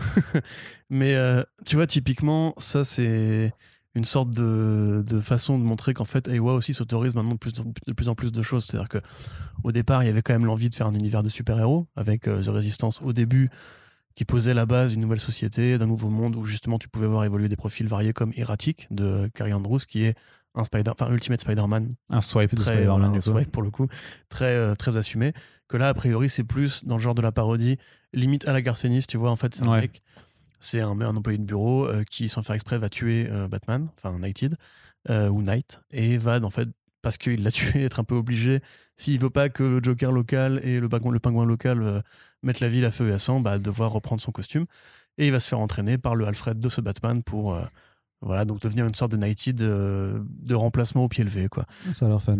Ça a l'air fun, c'est une idée que Gregor Witt a depuis assez longtemps, euh, qui cherchait un petit peu un éditeur pour le faire. Donc ils disent que c'est en canon avec The Resistance, mais a priori ça pourrait être un truc séparé, qu'on s'en battrait un peu les couilles. Ça fait penser un peu à Sidekick, euh, je crois que c'était un projet de Mark Wade, qui justement raconte ce qui se passe quand le super-héros de cet univers euh, bah, meurt avec son sidekick, est le seul à, rester aux commandes. Euh, ou même un petit peu par, quelque part à sexe de Joe Casey. Donc euh, voilà, pourquoi pas. J'ai envie de dire que toutes les parodies de Batman sont toujours bonnes à prendre, euh, surtout si c'est fait avec talent. Là, l'idée d'un truc un peu rigolo, peut-être un peu violent aussi, il y a peut-être moyen de se marrer. Ouais, je suis d'accord avec toi. Et de, de l'autre côté de l'Indé, on s'intéresse aussi à Christopher Cantwell qui s'intéresse à l'assassinat de JFK, qui est quand même un événement historique qui n'a jamais beaucoup servi d'inspiration dans les œuvres pop culturelles et particulièrement pas dans euh, la, bande dessinée américaine. Euh, alors effectivement, la mort de JFK, c'est un petit peu le grand traumatisme de l'imaginaire contemporain euh, chez les, chez les Américains, enfin chez les Nord-Américains, parce que les Américains, c'est pas juste les États-Unis. hein. Euh, Il y a eu beaucoup de BD qui en parlé, il y a eu beaucoup de BD qui ont emprunté l'imagerie de, euh, de Kennedy. Il y a effectivement même récemment euh, The Department of Truth de Tynion et Martin Simmons qui justement reprend encore une fois l'une des figures connues de cette affaire, on va dire. Oui, non. Lee Harvey Oswald. oui. Ah, tu, on peut le dire du coup? Bon, bah, il y a Bah. Lee- il y a Lee Harvey Oswald dans Department of mais on ne Truth. dit pas à quoi il sert, donc voilà. Donc là, en fait, c'est encore une fois une BD qui revient sur les théories du complot, sur pourquoi est-ce que les Américains ont besoin de se raconter des histoires euh, parties de ces espèces de grands faits réels? Euh, Cantwell, qui justement s'était déjà un peu attaqué à ce sujet-là avec Chic Fly, qui euh, agglomérait plein de, de thématiques liées aux théories du complot pour en faire une sorte de grande nappe vaporeuse à la David Lynch, on va dire. Là, c'est un peu le cas aussi, sauf que c'est un polar. Ce sera peut-être une sorte de Twin Peaks euh, sur l'assassinat de Kennedy, euh, avec différents personnages hauts en couleur qui représentent des facettes de l'Amérique, donc le soldat, le cow-boy, etc., de héros très américains, justement, qui vont en fait chercher à comprendre euh, où est passé le corps de Lee Harvey Oswald, qui n'est plus enterré dans sa tombe. Donc Lee Harvey Oswald, qui est le mec qui a tiré sur JFK, supposément, parce qu'on dit aussi que ce serait Castro, ou la mafia, ou John Edgar Hoover, etc. Ah, c'est les reptiliens, wesh. C'est les reptiliens, évidemment, frère. Bah, Parce que Kennedy menait une lutte secrète contre eux, évidemment, tout le monde le sait, frère. Ah oui. Mais en fait, il est encore en vie, même Kennedy. Oui. Mais oui, c'est Macron. Bref. Non, mais- Donc, du coup, voilà. Bon, après, c'est vrai qu'effectivement, c'est compliqué de pas rire pour nous autres Français quand tu vois un truc sur l'assassinat de Kennedy. C'est quand même un petit peu comme les BD sur Sarko, tu vois. Il y en a de plus en plus. euh, et c'est rarement de la grande qualité. Euh, et puis, voilà, il y a aussi Stephen King qui a fait la série euh, 11, 22, 63. Ils sont marrants quand même, les ricains avec Kennedy, comme s'ils avaient jamais réussi à tourner cette page-là. Après, on peut comprendre, c'est que c'était dramatique à ce moment-là, mais bon, euh, mettons que ce sera sympa parce que c'est Cantwell, euh, parce que aussi c'est Luca Casalanguila qui est plutôt un bon dessinateur, moi je trouve pas extraordinaire, mais qui est un bon dessinateur. Et surtout Cantwell qui, continue vraiment, alors qu'il aurait pu justement maintenant qu'il est scénariste sur Paper Girls et qu'il va adapter chez Fly lui-même pour euh, abandonner un peu la BD. Là, on a vu que le, le- le dernier numéro de Everything était sorti, enfin, le dernier numéro en date de Everything était sorti, qu'il continue vraiment à s'investir chez Marvel, que grosso modo, bah, il prend ça au sérieux et on est content de le voir, ce monsieur qui a créé euh, Alton Catchfire et qui a d'ailleurs travaillé là sur United States of Captain America. Yes. Voilà. C'est la fin du monologue. Tu peux continuer. C'était pas mal du tout, comme Merci, merci. C'est sympa. Alors- c'est faux, mais c'est sympa. C'est vrai que c'était faux. Ouais. J'étais- plutôt hypocrite là. Bah. J'ai remarqué. Bah, ça, on, on me reconnaît Je suis quand un j'ai- très mauvais acteur. quand j'ai ma voix d'hypocrite, effectivement. On va continuer toujours. euh, Avec- avec la suite, en fait, c'est un peu un follow-up d'une actualité qu'on avait évoquée de- dans le dernier front page. Et euh, voilà, c'est bien parce qu'on a des développements. Vous, voilà, vous savez, ce qui est un peu l'avantage d'écouter les front pages au fur et à mesure, c'est que Un vous, fil rouge. voilà, c'est ça. Vous avez des fils rouges qui se tissent et vous avez vraiment une continuité qui s'installe, tout simplement. Et donc, euh, on Vous parle avez vu qu'il du. a fait, pas- pas fait de blague sur les macarons tout à l'heure alors qu'il a dit dans la durée. Ça, et là, un fil rouge s'est coupé du coup. C'est vrai. On perd un narratif de fond, Arnaud. Je suis Non, un peu mais parce Je suis un peu que- deg, je suis un peu deg. J'essaie de les limiter pour essayer de me renouveler et parce que je sais qu'il y a des gens qui ne supportent pas les blagues culinaires dans ces podcasts. Donc, euh, je, je- je- je respecte aussi euh, ces auditeurs et ces auditrices. Donc, euh, voilà. Ceci dit, t'inquiète pas qu'il y aura des blagues avec des pitchs qui arriveront très bientôt. Mais donc, le Jinx World de. Bendis arrive chez Dark Horse, du coup. C'est Dark Horse qui récupère. Donc, le Jinx World, c'est les titres en, créat- en creator owned de Bendis. Ça avait commencé juste par le titre, justement, Jinx. Jinx et c'est pour ça que ça s'appelle comme ça. En fait, c'est vraiment, euh, clairement, c'est clairement un, un- un label euh, de, de, de, de- de série qui, en fait, euh, évolue, enfin, qui, qui suit euh, Bendis, qui n'est pas, en fait, vraiment lié à un, un éditeur. En fait, ça dépend juste de où est Mhm, Bendis et où est-ce qu'il est exclusif. Puisqu'au début, il y avait des choses qui, avaient, qui étaient par- parues peut-être chez, I- chez Icon. Ouais, Chez Image Comics d'abord. Chez Image avec Comics, Powers. ouais, avec Powers, puis chez Icon, chez. Marvel. Je crois que United States of Murder Inc. avait commencé chez Image aussi. Et puis après, moi, DC avait récupéré le Blow quand ils avaient signé leur contrat d'exclusivité avec Bendis. Mais ensuite, ce contrat a été renégocié à la baisse. C'est-à-dire que Bendis reste chez DC mais n'est plus exclusif. Et DC n'avait plus manifestement l'envie, ou Bendis n'avait plus manifestement l'envie d'éditer euh, ses séries indées chez DC. Donc il les transbahute chez Dark Horse. C'est ça, donc on va avoir de nouveau et encore des réimpressions de, choses déjà sorties, parce qu'ils veulent rééditer euh, Pearl et Cover, par, exemple aussi le dernier volume de, euh, United States of Murder Inc. Euh, après, je crois qu'ils annoncent... Par contre, ce qui est cool, c'est qu'on va avoir un second volume de Pearl, déjà, donc qui est le titre illustré par... euh, Michael Gaidos, qui est euh, avec qui Bendis a fait Alias, donc euh, fantastique. C'est un très bon titre, hein, du coup, c'est vraiment un- une sorte de thriller avec euh, qui se passe dans la mafia euh, japonaise et dont le- la protagoniste principale Le Yakuza, donc. oui, bah, mafia. Ah, ça, c'est vraiment le. Mafia, c'est un, titre ita- c'est un nom italien, en fait. Mais je suis italien. Appropriation culturelle. Arnaud. Mais non, mais je suis. tu me fatigues. Amalgame. Tu me fatigues. Et donc avec Pearl, qui est donc euh, en fait euh, voilà, qui, qui est la fille d'un- chef de mafia, qui a la particularité d'avoir des ta gueule, qui, est la, qui a la particularité d'avoir des tatouages en fait qui, ne se révèlent en fait que euh, lors de, de moments d'émotion intenses et qui a en fait du coup dans le premier volume une histoire d'amour avec une personne avec qui il faut pas avoir une histoire d'amour. Et, euh, et ça part ça part assez vite en couille. Donc c'est superbement illustré. Il utilise des modèles. C'est vrai que les visages parfois sont un petit peu bizarres parce qu'il utilise vraiment en fait une une, une, un- bah, modèle euh, pour, pour calquer le dessin de Pearl. Mais par contre sur le travail sur les, tatouages et tout ça c'est assez ouf. Donc voilà vraiment un titre très très sympathique. Et donc en fait il a annoncé une nouvelle série qui, euh, qui, arrive euh, qui s'appelle euh, Joy Operations qui là est dessinée par euh, Steven Byrne avec qui euh, enfin il n'avait pas travaillé directement avec lui mais euh, Steven Byrne avait fait le titre Wonder De Mark Russell dans euh, l'imprint euh, Wonder Comics. Donc j'imagine que c'est comme ça qu'ils sont, ils sont rentrés en contact. Et donc ça parle grosso modo d'un futur où en fait il y a des euh, trusts qui sont en fait des villes entières qui appartiennent à des compagnies. Et ces villes compagnies en fait emploient des gens pour aller régler leurs problèmes. Et donc on va suivre Joy qui travaille pour une de ces villes entreprises et qui à un moment va entendre une voix dans sa tête qui lui dit vas-y ah, tu fais de la merde enfin tu, il faut que tu revoies toute ta vie et tout ton univers. Et bien entendu elle va se rendre compte que peut-être que les trusts pour lesquels elle travaille ne sont pas aussi euh, sympas qu'ils en ont l'air donc bon après. Steven Byrne, son style très numérique, tout ça, je suis pas forcément le plus fan de tous et tout Ouais, ça, mais je suis quand même content que ça arrive chez Dark Horse, en tout cas qu'il y a quelque chose qui arrive. Deux choses euh, que j'ai envie de dire euh, par rapport à ça, qui me sont très personnelles, c'est d'une part, faites Cover volume 2, euh, s'il vous plaît, puisque donc Cover, c'était dessiné par David Mack, et c'était vraiment, en fait, le, le principe c'est, et si les artistes de comics étaient employés par des agences gouvernementales comme des espions, vu qu'ils vont dans tous les pays du monde pendant les conventions, et c'était à la fois du coup un très bon thriller politique, euh, et une formidable mise en abîme aussi juste de, de la vie d'un dessinateur de comics et tout. Et David Mack était un artiste, enfin, toujours un artiste euh, incroyable, ouais, qui se renouvelle et tout ça. Il y avait une parodie des Attributs dedans et tout qui était trop marrante en agent russe du coup Et le Quick ou, ou- ou d'Europe de l'Est quoi. et euh, voilà, enfin c'était vraiment c'était trop bien. Donc déjà je veux qu'il y ait un deuxième volume de cover et surtout. Mais elle- c'est DC qui a. Est-ce que c'est pas DC mais non, cover mais parce que c'est les droits d'adaptation. Les, droits d'adaptation, les droits de publication, c'est pas Moi, exactement je pense la même faut lui chose. poser la question Et- sur les réseaux sociaux. Et le fait est qu'il réimprime chez Dark Horse Cover, donc ça veut dire que c'est pas exclusif à DC. Ah, il le réimprime aussi Oui, chez ils Dark Horse, réimpriment. ok. Ils ont juste pas annoncé de suite. Ils ont annoncé un second volume de Pearl pour Cover. C'était pas, c'était pas dit euh, complètement. Donc, moi, j'ai encore espoir qu'il- que David Mack puisse prendre le temps de, de faire le deuxième volume. Et surtout, maintenant que c'est que c'est chez Dark Horse, euh, que quelqu'un se jette là euh, en France du coup euh, là-dessus et puis euh, et puis Ouais, le par truc, contre, si, quand même, pour le coup, c'est vraiment une BD qui pourrait plaire au lectorat français, je Mais pense. de Enfin, ouf, euh, c'est trop les bien. BD sur la BD, c'est justement nous qui sommes plus. Enfin, on n'est pas plus un pays de BD que les Américains, mais. Oh, encore que. Remarque, c'est vrai qu'on est quand même plus un pays justement de ce genre de BD, je pense que. Pardon, que d'autres délires de, de Bendis en indé. Euh, voilà, Voilà, c'est la fin de ma phrase. très bien. Et ben voilà. Enfin, moi, je suis juste euh, saucé de ouf. Tu veux que je, ah, tu veux que je commente les actualités aussi? Bah, tu peux la commenter Ah, si tu veux. Après, c'est pas comme si on en avait quelque chose à foutre de ton avis non plus, mais. euh, Ok. Pardon, pardon. Là, c'est ma, Tu mé- peux, genre, il va falloir que tu t'excuses là, sinon moi j'arrête ce ma, podcast. c'est ma méchanceté inhérente. qui Dis est- pardon, gros bâtard. Pardon, gros bâtard. Voilà, ça c'est bien.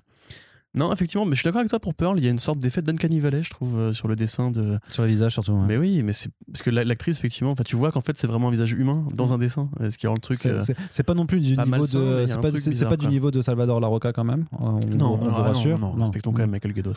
Mais ouais, donc euh, moi j'avais bien aimé le premier tome, enfin le premier volume, euh, de 12 numéros, donc quelque part je crois que c'est deux tomes aux Non, États-Unis. 6. 6. Non, c'est plus que 6, mec. Pearl? C'est c'est Cover qui avait 6 numéros. Pearl, il y a au moins 12 numéros. Ok, d'accord, très bien, tu le dis, ouais. Bah, Je m'en rappelle pas du vérifie pendant que je te parle. Il y a 12 numéros. Ok, pardon. Voilà. Donc, euh, je, vais, je vais bien fermer ma gueule. et l'autre projet, il m'intéresse parce que ce serait l'occasion de voir Bendis faire de l'anticapitalisme euh, sur un sujet Ah, mais contemporain. peut-être en plus, l'investissement des, des- C'est un truc qui est abordé dans Good Night Paradise, d'ailleurs, l'investissement euh, des majors, enfin des majors, des, des grandes compagnies, des GAFA, etc. J'ai une, euh, une épiphanie, Corentin. dans l'urbanisme. T'as besoin de nous couper la parole pour ton épiphanie? Ouais, D'accord, vas-y. Bah, bah, en fait, parce que quand ils, a- quand ils annoncent. Ah, putain, j'ai fait une bourde du coup. Parce que Pearl volume 1 et volume 2, en fait, c'est juste que c'est les 6 et les 6, en fait. Ils, Bah ils relancent pas le titre, en fait. Ah, je, me, suis, je me suis Ah, gouré. Du coup, t'es un nul. Ouais. Mais dommage. Bah, c'est pas grave. les gens le savent. Il y aura peut-être peut-être une suite quand même. S'il y avait un doute sur la question. Coup, Donc, euh, et ouais, par contre, effectivement, je suis moins fan du. Alors, l'artiste, j'ai déjà oublié son nom, de son style. C'est vrai que les Wonder Twins de Russell, c'était rigolo, mais graphiquement, c'est pas du tout ma, ma cam. C'était pas ouf. ouais. Je pense que ça fait longtemps que Bendy n'a pas travaillé avec Malif, je crois. Enfin, peut-être qu'il serait peut-être. Il a annoncé, former, il a euh, annoncé qu'il il sera euh, dans les nouveaux projets. Ok, bah j'ai plus hâte pour ça à la news que c'est vrai que le, tri... enfin, le triumvirat, Mac, euh, euh, Gaidos Malif et et, Malif, Gaidos, ouais. effectivement, c'est quand même les trois meilleurs mecs qu'on jamais bossé avec Ouais. Bendis. J'aime beaucoup Michael Avonoming, mais Bon, il est pas, enfin, je pense qu'il est pas dans la même catégorie, donc c'est pas évident de les comparer, mais je préfère quand même le style dans la vie de Mac ou d'un Alex Malice dans un espèce de peinture numérique. moi, je préfère quand même John Romita Jr. du coup, tu vois. Ah ouais? Et tu arrives à te dans le miroir C'est juste pour... bon, non, bah non, le miroir ne veut pas que je le regarde. Déjà, il fait vas-y, casse-toi, t'es moche. Donc euh, voilà. Respect aux fans de Romita Junior, chacun ses goûts, etc. Oui, Corentin. Et justement. Je trouve qu'il y aura vraiment un deuxième tome de Pearl et le fait l'air super intelligent d'un coup. Bah, peut-être que j'aurais été visionnaire et tout ça, mais du coup, j'ai quand même fait une, erreur qu'il faudra que j'aille corriger après avoir enregistré ce podcast. Euh, ensuite, Corentin, on va parler de Webtoons. Parce que DC Comics a annoncé un partenariat important avec Webtoon justement pour aller euh, faire des webtoons DC Comics tout simplement. Donc le webtoon, qu'est-ce que c'est? Tout simplement, c'est un format de euh, bande de webcomic, de bande dessinée numérique en fait qui se lit sur son smartphone. Vraiment, c'est pensé pour ça. Est-ce que c'est un sens de lecture à scrolling vertical euh, Grosso modo, c'est Webtoon en fait, c'est vraiment la plateforme principale qui est développée par le coréen Naver, mm, qui mm, est mm. fort de millions et de millions d'utilisateurs. 570 millions d'euros, enfin de dollars annuels pour Webtoons. Non, non, c'est un, juste Ouais, c'est un énorme marché parce que en fait, souvent le, principe, il y, a beaucoup de gens en fait qui euh, euh, qui, proposent leurs histoires gratuitement. Sinon, généralement, le modèle, c'est que les trois premiers épisodes euh, d'une soixantaine de cases chacun sont gratos et après, bah, il y a un paywall et tu payes voilà, des crédits pour accéder aux publications récentes. Le Webtoon, ça explose depuis quelques années. Il y a beaucoup d'éditeurs français qui se sont lancés là-dessus. Alors, il y a Delcourt qui a fait Verytoon, qui est une plateforme de Webtoon en fait, qui fait pour l'instant surtout beaucoup d'adaptations. Mm. Il y a Dupuis avec Webtoon Factory aussi? Il y avait Webtoon Factory, il y a eu des Editoon aussi qui, qui, se sont lancés, qui ont plus ou moins réussi. Mais on a même en fait des éditeurs de, de, de, manga ou des, enfin des éditeurs français qui commencent aussi à imprimer en fait les Webtoons, qui proposent des éditions imprimées de Webtoons. Donc c'est euh, par exemple le, cas avec Kiyun qui a sorti euh, Bâtard, qui est un, des Webtoons euh, les plus populaires sur cette plateforme-là. Il y a c'est Delcourt qui a lancé une collection qui s'appelle K-Books, justement, hein, qui, a été lancée en même temps que, que, que Verytoon, qui notamment un titre qui s'appelle Solo Leveling aussi qui a, qui a cartonné. Il y a même des Webtoons qui sont adaptés en série Netflix parce que c'est. ah, je l'ai plus, c'est pas mais je, vais retrouver un, petit peu après. Un, un, Webtoon coréen d'horreur, du coup, avec plein. C'est des mecs qui sont parqués dans un immeuble et qui sont envahis des monstres de partout et tout ça. C'est plutôt fun pour une prod Netflix. Et puis, c'est ça rend de l'horreur, du body horror, des monstres, des strums, mais vraiment fait par des Coréens. Donc, ça, même quand il n'y a pas trop de moyens, ça, ouais, ouais, ça y va franchement de, de ouf, quoi. Donc euh, non non moi je suis euh, je, je, je, suis plutôt euh, plutôt un, curieux en fait de voir ce qu'il y a. Pourquoi? Parce qu'en fait il y a une logique dans, dans, le webtoon. Parce que qui lit vraiment des webtoons? Moi c'est vrai que jeunes. Voilà c'est les jeunes. C'est clairement une ligne de de, de, de, de, webcomics qui vont être faits pour un lectorat de grosso modo de 16 à 24 ans. Et c'est clairement en fait c'est la tranche d'âge en fait que DC Comics et que les éditeurs de comics n'arrivent pas forcément à cibler. C'est-à-dire que grosso modo avec les romans graphiques jeunesse ou young adult c'est vrai que tu vas chercher on va dire les 10-18 ans. Les comics en single issues traditionnels et, ce que tu vois dans les comic shops, c'est plus des gens qui ont passé la vingtaine et qui ont la trentaine, enfin c'est nous quoi, c'est nous euh, euh Et du coup, il y, y, a un gap entre les deux qui n'est pas, euh, en fait, pour lequel il y a un vrai, des vraies interrogations sur comment aller les chercher, parce que c'est eux qui doivent former les lecteurs de demain. Et ben moi, je trouve que c'est super intéressant, en tout cas, de, de voir ce partenariat se faire. Ça fait, mais en plus du webtoon, je avais, on en a parlé il y a, y a, plusieurs mois déjà dans ce podcast où je disais, tu vas voir, c'est le truc qui va aussi monter dans le comics et tout ça. Donc, pas content d'avoir raison. Et et donc j'attends de voir ce que, ce que ça va être, mais clairement, le fait qu'ils aient aussi euh, Daniel Cherry qui a intégré vraiment le, management chez DC Comics, qui à la base le mec vient de l'e-sport, donc je pense qu'il est quand même vachement au courant en fait de juste de ce qui, ce qui marche en fait dans ce public style, en tout cas dans cette catégorie d'âge, fait que l'expérimentation peut être vraiment intéressante. Après, le seul truc qu'il faut, justement en fait, l'expérimentation elle est importante aussi parce qu'ils ont déjà en fait du, comics numérique avec euh, les DC euh, en digital first. Sauf que le digital first, grosso modo, c'est une planche de BD qui est juste découpée en deux, mais euh, ça reste en fait du comics euh, pensé papier, mais qui sort en, fait avec une, planche numérique. Et donc ça, ça cible en fait des gens qui lisent déjà les, comics et qui du coup ont cette aversion un petit peu pour le numérique et tout ça. Alors que les lecteurs, les, gens qui sont sur webtoon, bah, ils ont consommé à donf de la BD en numérique. Donc ça va les intéresser. Et je pense que l'idée de, faire des histoires sur des personnages ultra populaires et qu'après, j'imagine qu'on leur dira, bah, tu vas en lire d'autres et tout ça, bah, essaye des comics aussi d'ailleurs. Ah, t'es en train de vieillir et tout ça, t'es plus, t'es, trop, tu deviens trop vieux pour le webtoon, essaye des comics. Je pense qu'il y a un vrai potentiel. Après, il faut, par contre, que les équipes créatives qui sont engagées dessus le fasse très bien parce que adapte, parce qu'il faut vraiment penser la narration avec ce scrolling vertical. C'est quand même une autre façon de, concevoir la BD, tout ça. C'est pas du tout comme une, comme une planche de BD traditionnelle et tout ça. Et après, si jamais ils veulent aussi les éditer en, imprimé, il faut vraiment aussi bien faire la, faire l'agencement parce que c'est, quand même aussi tout un travail complexe de, de ressortir des, un truc que tu scrolls en, planche de papier. Voilà. Mais euh, c'est, intéressant tout cas. Le mot scroll qui vient du mot scroll parchemin pour dérouler. Oui, c'est vrai. Tout comme quoi tout est lié. Euh, je pensais d'ailleurs à Rodney Barnes, le mec qui a fait. Euh, qui a fait. La, la, la, la, la, la, la, Philadelphia. Alors, du coup, pas Rodney Barnes. Je pensais au mec qui a fait la BD euh, Prince of Cats. Comment il s'appelle déjà ce mec? Ronald Wimberly. Ok. C'est un autre Ron. qui lui, pour le coup, avait fait Grat Gratitious Ninja, Gratnin en webtoon aussi. Oui, qui était une super BD complètement influencé par le Wu-Tang, espèce d'afro, enfin d'afro-samouraï, on va dire, de rencontre entre les thématiques du combat euh, en Orient, en Chine ou au Japon, avec justement la thématique du hip-hop et du Bronx et tout, et qui était une super BD, qui était très jolie, qui justement utilisait vachement cette narration-là. Donc c'est pas que euh, des yaoi euh, sympas pour les, les, nanas ou les mecs de 16 ans. Il y a vraiment des, des bonnes BD à écrire avec ça. Après, moi, quelque part, le fait de voir encore une fois DC investir un nouveau créneau après les podcasts Spotify, après Walmart et en attendant d'autres créneaux éventuels et aussi les comics DC Inc. Zoom et donc DC Kids au global, euh, t'as un peu l'impression que les mecs. Je sais pas s'il manque d'idées, mais c'est un truc qu'on dit souvent. C'est en fait, j'ai l'impression qu'il n'y a plus vraiment de. C'est une bonne idée là. Hein. Non, mais c'est une bonne idée. Je suis pas en train de dire que c'est une mauvaise idée. Je suis en train de dire que grosso modo, c'est la mort d'un modèle petit à petit, ou l'envie, grosso modo, de tester de nouveaux modèles en comprenant qu'en fait, on n'arrive plus à intéresser les gens aux modèles traditionnels. Et ce qui est le cas, enfin, je veux dire, même si DC progresse dans les ventes en single issues depuis trois ans, il y a quand même euh, un peu l'impression que c'est plus là où est mis vraiment l'effort créatif ou l'effort d'innovation. Et parce que c'est plus là aussi, parce qu'en fait, si tu ne mises que sur ce segment-là, en fait, ben, dans 15 ans, t'es mort.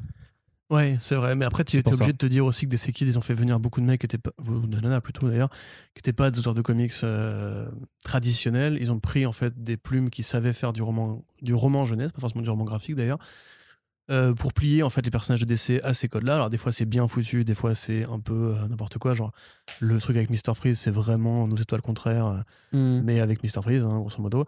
le truc avec Swamp Thing, moi je l'ai lu par fidélité envers Swamp Thing, c'est pas du tout, du tout, du tout vers là que je, que je conseillerais aux fans de Swamp Thing de s'orienter. Au contraire, allez plutôt lire la BD de Ramvi par exemple.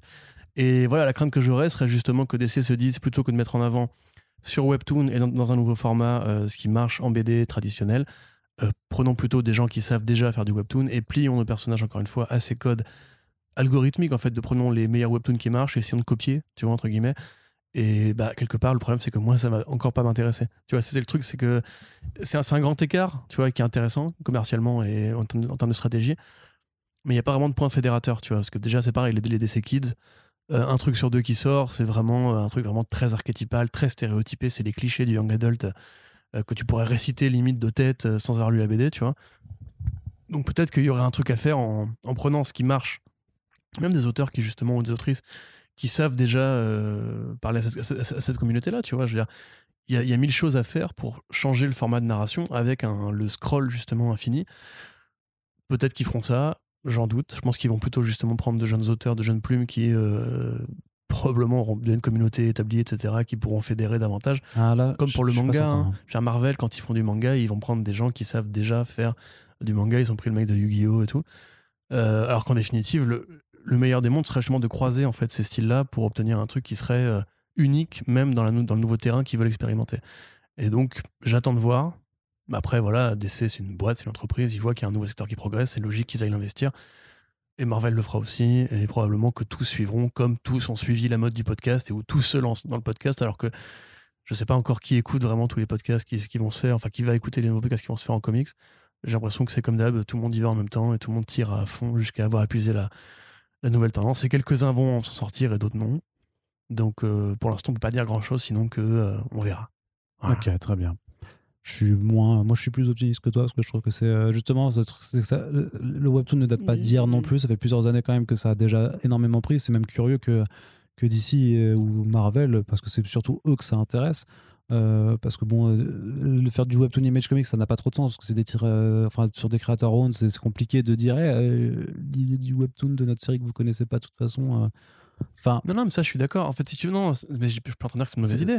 Ce que je te dis, c'est qu'en fait, moi, j'aimerais bien qu'on en profite justement pour réfléchir à comment on peut faire évoluer le comics en, règle générale. Bah justement, le avec ce nouvel ajout. Mais j'ai peur justement qu'à l'inverse, ils voient ce qui marche déjà sur Webtoon et plutôt que de réfléchir à comment fusionner. Ça, c'est comme si Marvel voulait faire du manga intéressant, par exemple, ce serait intéressant de proposer justement à des, des gens qui sont d'auteurs de comics établis, euh, des grands auteurs, des grands scénaristes, de travailler avec un mangaka au dessin pour faire justement une sorte de croisement des imaginaires, tu vois. Je, il y a eu des réflexions comme ça. Je veux dire que c'est comme quand Stanley travaillait avec Moebius pour faire Silence of Parable.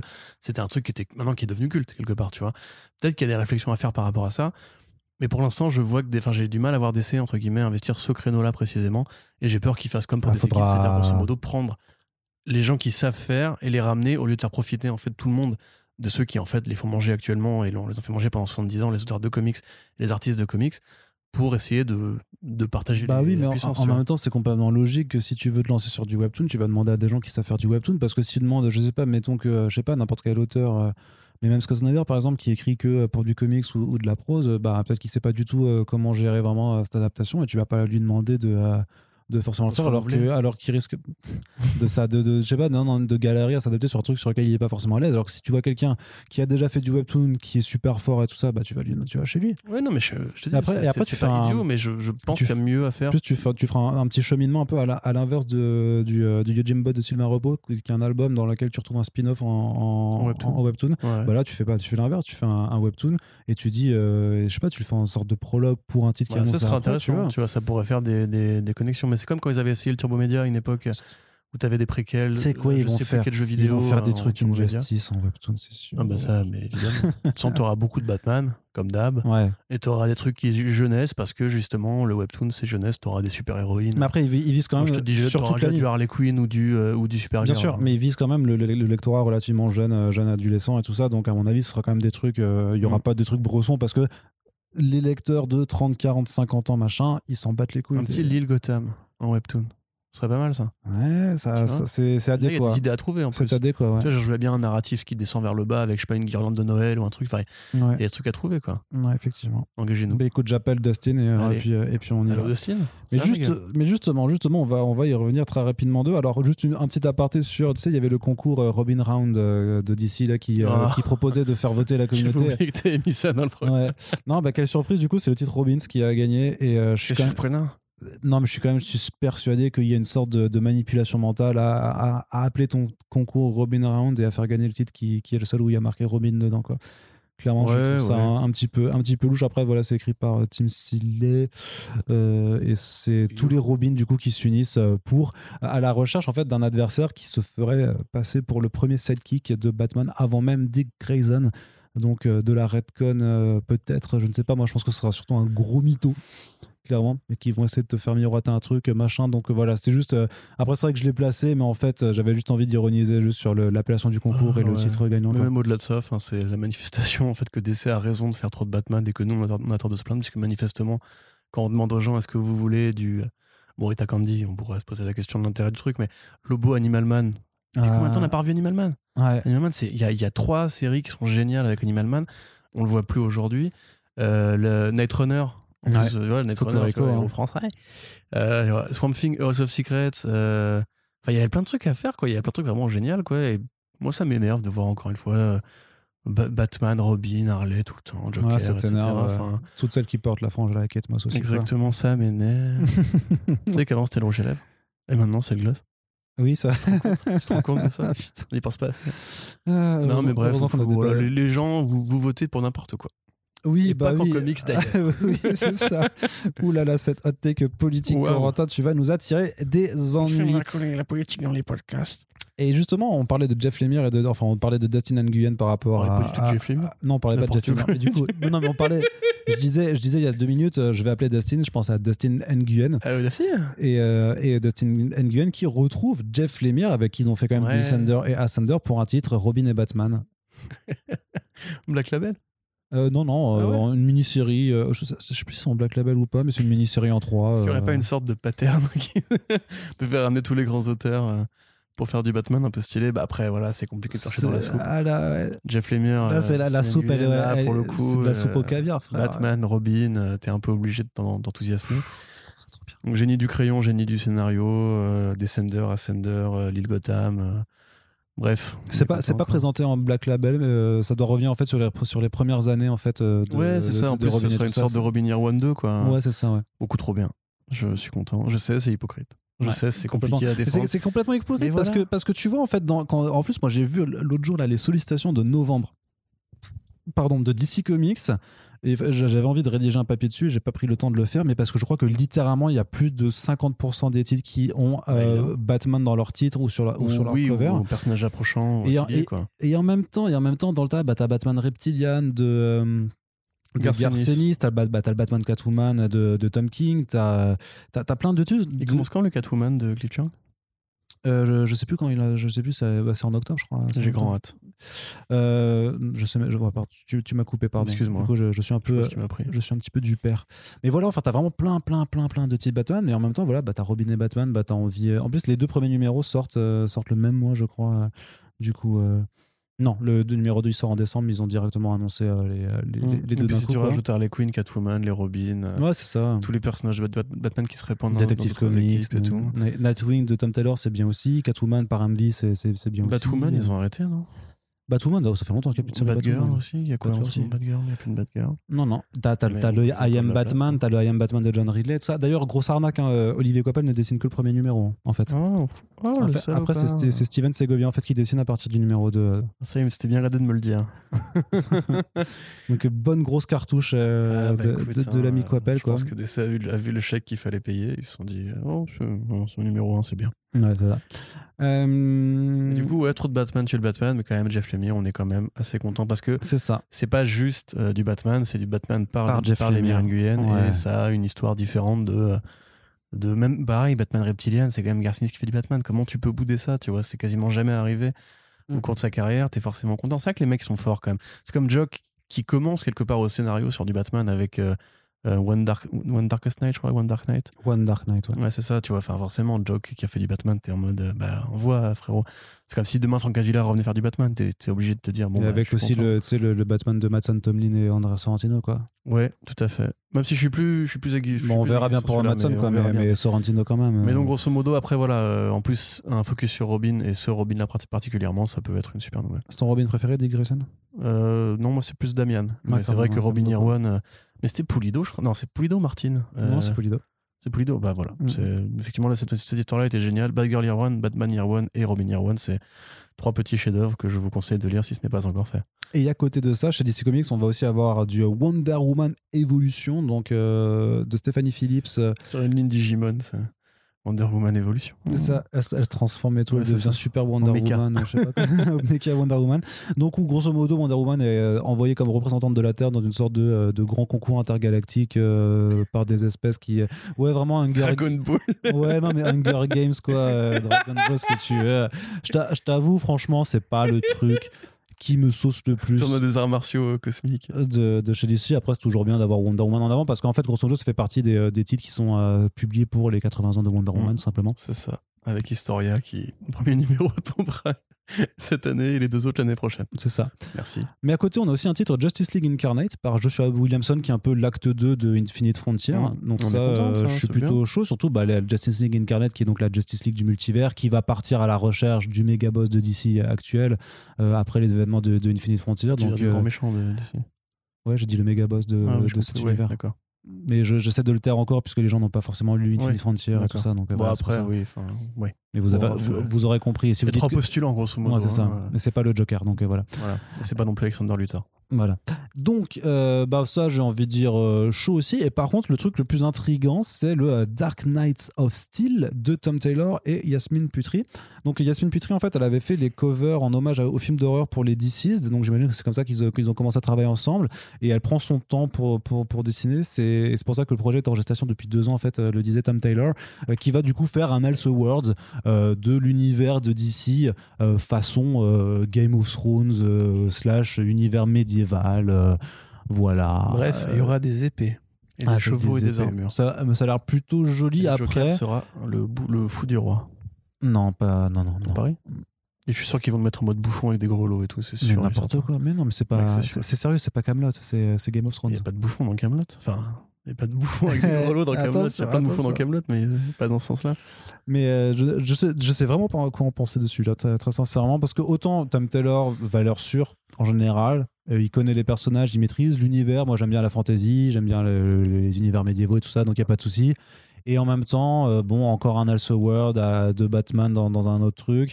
Je, je pense que ça, ça, ça mériterait peut-être, si tu veux, de. Euh, en, tout cas, je trouve que le titre Dark Knight of Steel il est pété. Par contre, je trouve ça, je trouve ça trop nul parce que c'est vraiment le, mélange entre Dark Knight et Man of Steel. Parce que l'idée, c'est que cette nation médiévale en fait va être perturbée par l'arrivée de, Superman, du Kryptonien, quoi, euh, dans, cet, dans, cet univers-là.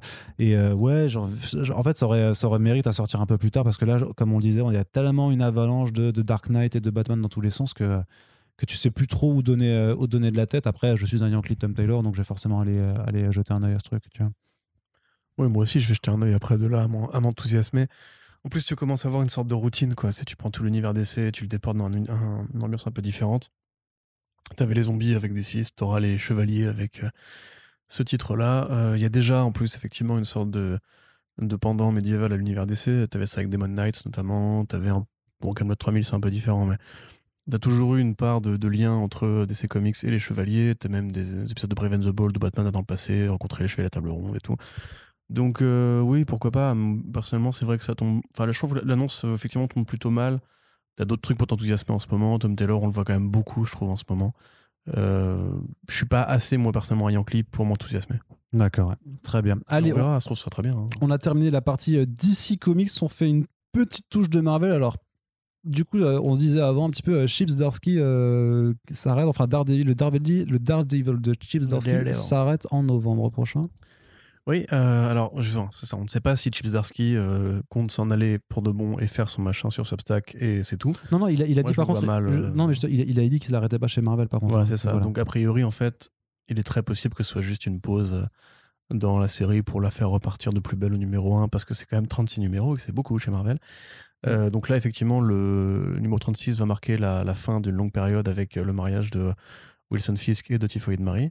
Euh, je ne vais pas vous gâcher l'état dans lequel est Daredevil à l'heure actuelle, ni dans lequel, l'état dans lequel est Electra, même si la couverture le fait un peu pour moi. mais grosso modo, il est possible que le, costume change de porteur, on va dire, ou que Matt Murdock, un truc qui est évoqué depuis le début de la série de, de Zdarsky, prenne un peu de distance avec son rôle de vigilant. Euh, pourquoi pas J'ai envie de dire qu'effectivement, il y a une tradition chez Marvel de l'auteur qui se barre en général laisse un statu quo très, très, très compliqué à reprendre pour laisser un petit challenge et une petite mini-série comme Man Without Fear euh, de Jed McKay, qui était pas terrible d'ailleurs. Mais euh, en tout cas, ça, a été un run, un run, qui était meilleur que celui de Charles Saul, qui était pas un run meilleur que celui de Mark Waid. Pour moi, Mark Waid reste encore au-dessus de Chip Zdarsky, mais c'est question de goût. Euh, c'est cool de revoir ce, ce Enfin, ça a été cool de revoir ce Daredevil vraiment bresson et street. Et surtout avec Marco Kiketo au dessin, quand même. Marco Kiketo au dessin, effectivement. C'est très beau. Euh, donc ouais, on a bien kiffé. Après, effectivement, quelque part, c'est pas idiot de la part de Zdarsky de vouloir partir quand il est au sommet, entre guillemets, parce qu'il a quand même été nommé deux, deux années de suite aux Eisner Awards, notamment pour cette série-là. Pour un truc, euh, un fait que tu ne comprends toujours pas. Non, toujours pas. Mais il est pas. Puis après, il a quand même une longue carrière chez, chez Marvel depuis quelques, depuis quelques années. Il est du Star-Lord, du Spider-Man, le, le Two-in-One aussi. Il fait, il fait beaucoup de trucs quand même. Peut-être qu'il a envie de faire une petite pause pour faire euh, d'autres personnages ou d'autres projets a... plus confidentiels ou plus séparés de la continuité. Vas-y. Non, peut-être qu'il a besoin de rien, envie de toi, je sais pas. Mais... Euh. Oui. Euh, donc, euh, voilà, extraordinaire. Mais moi, voilà, j'ai du mal à me dire que ça va être une pause de longue durée. Là, actuellement, Marvel est assez content des, des perfs d'Ardeville. Tout le monde en parle. c'est une des séries à suivre avec, enfin, jusqu'à récemment avec Venom Immortal Hulk, qui s'arrête aussi d'ailleurs, et avec le Spider-Man de Spencer qui s'arrête et qui. enfin, non, justement, il s'arrête pas, s'arrête pas vraiment. Enfin, Spencer s'arrête, lui, hmm. mais du coup, ça fait quand même beaucoup de trucs qui changent en quelques années. Bon, Donny Cates va prendre Hulk, donc c'est déjà. Bah, on, est, on, est, on est en sortir des trois ans depuis le, le débarras du Fresh Start. Donc, euh, c'est le moment où le lectorat se renouvelle. Tout à fait. Sauf qu'il n'a pas encore eu des webtoons Marvel pour l'instant. Exact. Mais du coup, ouais, non, bah, c'est cool. Euh, ça fait quand même un, un assez bon run. Je sais pas si je le mets dans le top 5, on va dire, des runs de DD, mais on, ouais, on doit, doit être en, en, queue du top 5. D'accord. Après Frank Miller, Bendis, Baker et Anno Santi. Ok. Évidemment. Et Mark Waid. Non, du coup, top 6. Ouais. Ah, Anno Santi et Mark Waid, ça se joue quand même là. Ouais. Arnaud, qu'est-ce que t'en penses? Toi qui as lu le run de Anno Santi d'ailleurs. Oui. Je crois que c'est le seul que j'ai lu pour l'instant. Avec John Romita. non, j'ai lu aussi. Euh, j'ai lu Born aussi, effectivement. Donc, euh, mais j'ai pas encore les comparaisons. J'ai commencé le Bendis, mais euh, j'ai pas encore fini. Ah, tu as kiffé. Système Alex Malif en plus. Ah oui, non, c'est beau. C'est extraordinaire. J'ai vu la, première enquête là avec le, le gamin qui fait les dessins, il arrive pas. Ah, ça tue. David Mack aussi qui était passé dessus. Bref. C'était trop bien. Euh, du coup, justement, non, Amazing Spider-Man, en fait, on avait déjà euh, dit que quand Nick Spencer s'en va, en fait, le titre est repris par un pool de trois scénaristes. Donc, il y a Kelly Thompson, Saladin Amen et euh, Cody quelque chose qui, qui travaille sur la série Rick and Morty aussi. et en fait, ils font trois numéros par mois déjà en octobre. Dans, dans, la, dans, la, grande opération Beyond Spider-Man qui place Ben Riley, donc le clone originel de, de, Peter Parker, dans le rôle de Spider-Man parce qu'a priori Peter Parker sera mort ou plus trop en état d'être le tisseur. Et en fait, bah, ce qui se passe, c'est qu'en Aura, en fait, ça continue comme ça. C'est-à-dire qu'il y a trois numéros. Non, ça continue, c'est-à-dire que tu as les numéros 78, 79, 80 de, de, Spider-Man. Et en plus, il recommence à faire les numéros euh, avec des numérotations euh, pointées là. Donc ce sera un 78.bay, donc euh, B-E-Y pour Beyond. et du coup, là, c'est. Alors, je crois que c'est Jed Mackey qui, qui, qui, scénariste et, et Leonora Carlini qui dessine. Euh, pour mettre un peu l'emphase, les Beyond, du coup, c'est un peu pour mettre l'emphase sur la société Beyond, puisque c'est Beyond qui emploie en fait euh, euh, Ben Riley pour assurer son rôle de, C'est-à-dire que du coup, en novembre, on a quand même 4 numéros ah de bah Amazing Spider-Man. Tu sais pourquoi hein? Il faut arriver très vite au numéro, 100. bah oui, mais parce que non, mais justement parce que en, en 2022, ils ont déjà annoncé qu'ils allaient faire Beyond Amazing, donc il y aura forcément le un numéro 100 et un numéro 900 deux mois d'affilée. C'est sûr, et c'est bon, même deux semaines d'affilée si ça se trouve. Ouais. Euh, bah voilà, hein, c'est ce qui est, ce qui est amusant, c'est que t'as vraiment l'impression de voir, tu t'as un ravin au loin. T'as une caisse qui, au lieu de ralentir, elle accélère, elle accélère, elle accélère, elle accélère, elle accélère. Qui va avoir le, temps et la thune Parce que c'est quoi C'est 5 dollars le numéro maintenant C'est 4 dollars Non, ça doit être 4 quand même, je crois. Ça fait quand même 16 balles par mois pour euh, donc un mm. trade de Spider-Man par mois. Je trouve ça, mais, mais c'est n'importe quoi. Enfin, les mecs apprennent pas de leurs erreurs. Enfin, Pour l'instant, le marché leur donne raison. Hein, mais... C'est un aspirateur, quoi. Ouais. Et puis tu peux, tu peux te douter qu'il y aura encore un mois spécial, un mois thématique, un, micro crossover, etc. Dès que le film va sortir. Après, tu auras effectivement l'année d'anniversaire et tout. Enfin bref. Spider-Man, c'est la poule aux d'or. C'est presque pire que Batman, parce que même s'il y a beaucoup de Batman, ça reste. Tu peux, tu peux te contenter de lire qu'une série, c'est que tu n'as pas de vider les poches euh, à ce point-là. Oui, alors que là, tu es, obligé parce que bah, c'est la trame principale. Donc, Et euh. puis ils bourrinent pas avec autant d'anniversaire quand même sur Batman. Ils en font, mais pas à ce point-là. Mais après, c'est dans un mouchoir de poche, encore une fois. Moi, je vous. Je... Déjà, je comptais pas finir le run de Spencer. Là, je sais pas, je, faites ce que vous voulez, hein. c'est pas du tout un, incitation au boycott ou quoi, mais Là, franchement, faut, il faut qu'il se calme un peu. On parlait justement du fait que les comics coûtaient très cher, euh, que c'est un loisir de bourgeois, etc. Si juste tu veux lire Spider-Man, tu te rends compte quand même du fric que ça te coûte, mm. avec les numéros à 10 dollars, les événements, les crossovers, etc. Mais c'est un fric de Là, ils ont fait, ils ont fait, du coup, ils ont, ils ont pas réussi ils ont, ils, ont, ils ont mal agencé leur numérotation Legacy pour le Avengers de Jason Aaron, parce que du coup, le Avengers 50 sera aussi le Avengers 750. Du coup, c'est à 10 dollars aussi. Il y aura, il y aura plein de, de, couvertures variantes. Il y a, après, c'est bien, il y aura plein d'artistes invités, tout ça, c'est sympa et tout ça, mais. Euh, déjà, ce coup de la double numérotation, moi je suis désolé. Mais autant, moi je la trouvais. toujours en travers de la En fait, mais moi je la trouvais pratique réellement pour juste pouvoir se situer dans les, euh, dans les multiples relaunchs et vraiment savoir euh, qu'est-ce qui arrive en premier. Mais après, c'est vrai que j'avais pas du tout anticipé le fait qu'ils allaient faire des doubles anniversaires en fait et, et, l'exploiter à ce point. Mais oui, puis les relaunchs sont artificiels, quoi. Je veux dire. Bon, là, du coup, ils remettent pas au numéro 1. Non, ils attendent, les numéro 100. Mais après, il est quasiment certain qu'ils vont remettre au numéro 1 à un moment donné. Ah, je sais pas. Regarde le, le, Doctor Strange de Mark Wade. Il l'a remis au numéro 1 pour faire Surgeon Supreme. Hmm. C'était la même équipe, c'est le même scénariste, quoi. Je veux dire, il y a juste l'artiste qui changeait. Avant, pardon, je sais pas que Il y avait la direction qui changeait aussi. quand même, genre, le scénariste, l'artiste, il change. Sur le Daredevil de, de Bendis, euh, quand David Mack, il remplace Malif, bah. On fait pas il met pas au numéro 1, quoi. Il change pas le titre pour dire, regardez, on va, vous, vendre plus cher avec quatre variantes. Non, mais franchement, à la fin, ça devient un peu relou, quoi. Personnellement, moi, la série Spider-Man, je trouve que c'est l'une des pires incarnations en ce moment de, la, de tout ce qui déconne dans la vente de single issue. Euh, et pourquoi justement ce marché est en train de claquer euh, Parce qu'en fait, il prend son lectorat pour une, pour une poule aux odeurs, quoi. Ou pour une vache à lait. Non, pour une vache à lait plutôt, du coup. Ouais, poule aux odeurs, c'est. Bah, si, techniquement, c'est la poule aux odeurs, cette série, tu vois. Mais... Oui, non, mais pas le lectorat, du coup. C'est ça. C'est pas, hmm. pour le, pas pour le lecteur. qui ne pompe pas deux en or. Non, effectivement. Pas encore. Allez, on continue aussi avec une nouvelle importante, c'est que Jonathan Hickman va quitter les X-Men deux ans après avoir eh orchestré euh, la, grande relance de, l'entreprise mutante avec euh, le très très chouette diptyque House of X Powers of Ten. Ensuite, bah, il y a eu euh, toutes les séries X-Men, c'est rapatrié sous la bannière Dawn of X. Il y a eu un premier crossover qui s'appelle X of Swords. Ensuite, il y a eu Reign of X, qui était la nouvelle étape éditoriale. Puis, il y a eu le crossover du Hellfire Gala. Du Hellfire Gala, le relaunch en fait des X-Men cet été par Jerry Duggan. Donc on savait que ensuite il y aurait un nouvel event qui s'appelle Inferno. Et du coup, en fait, Inferno, ça marque vraiment le dernier titre X-Men écrit par Jonathan Hickman avant qu'il s'en aille. Ce qui ne veut pas dire que euh, il n'a pas déjà donné des directives à tous ces scénaristes et tout ça pour occuper encore, euh, pour savoir comment orchestrer les X-Men pendant les 2-3 années à venir.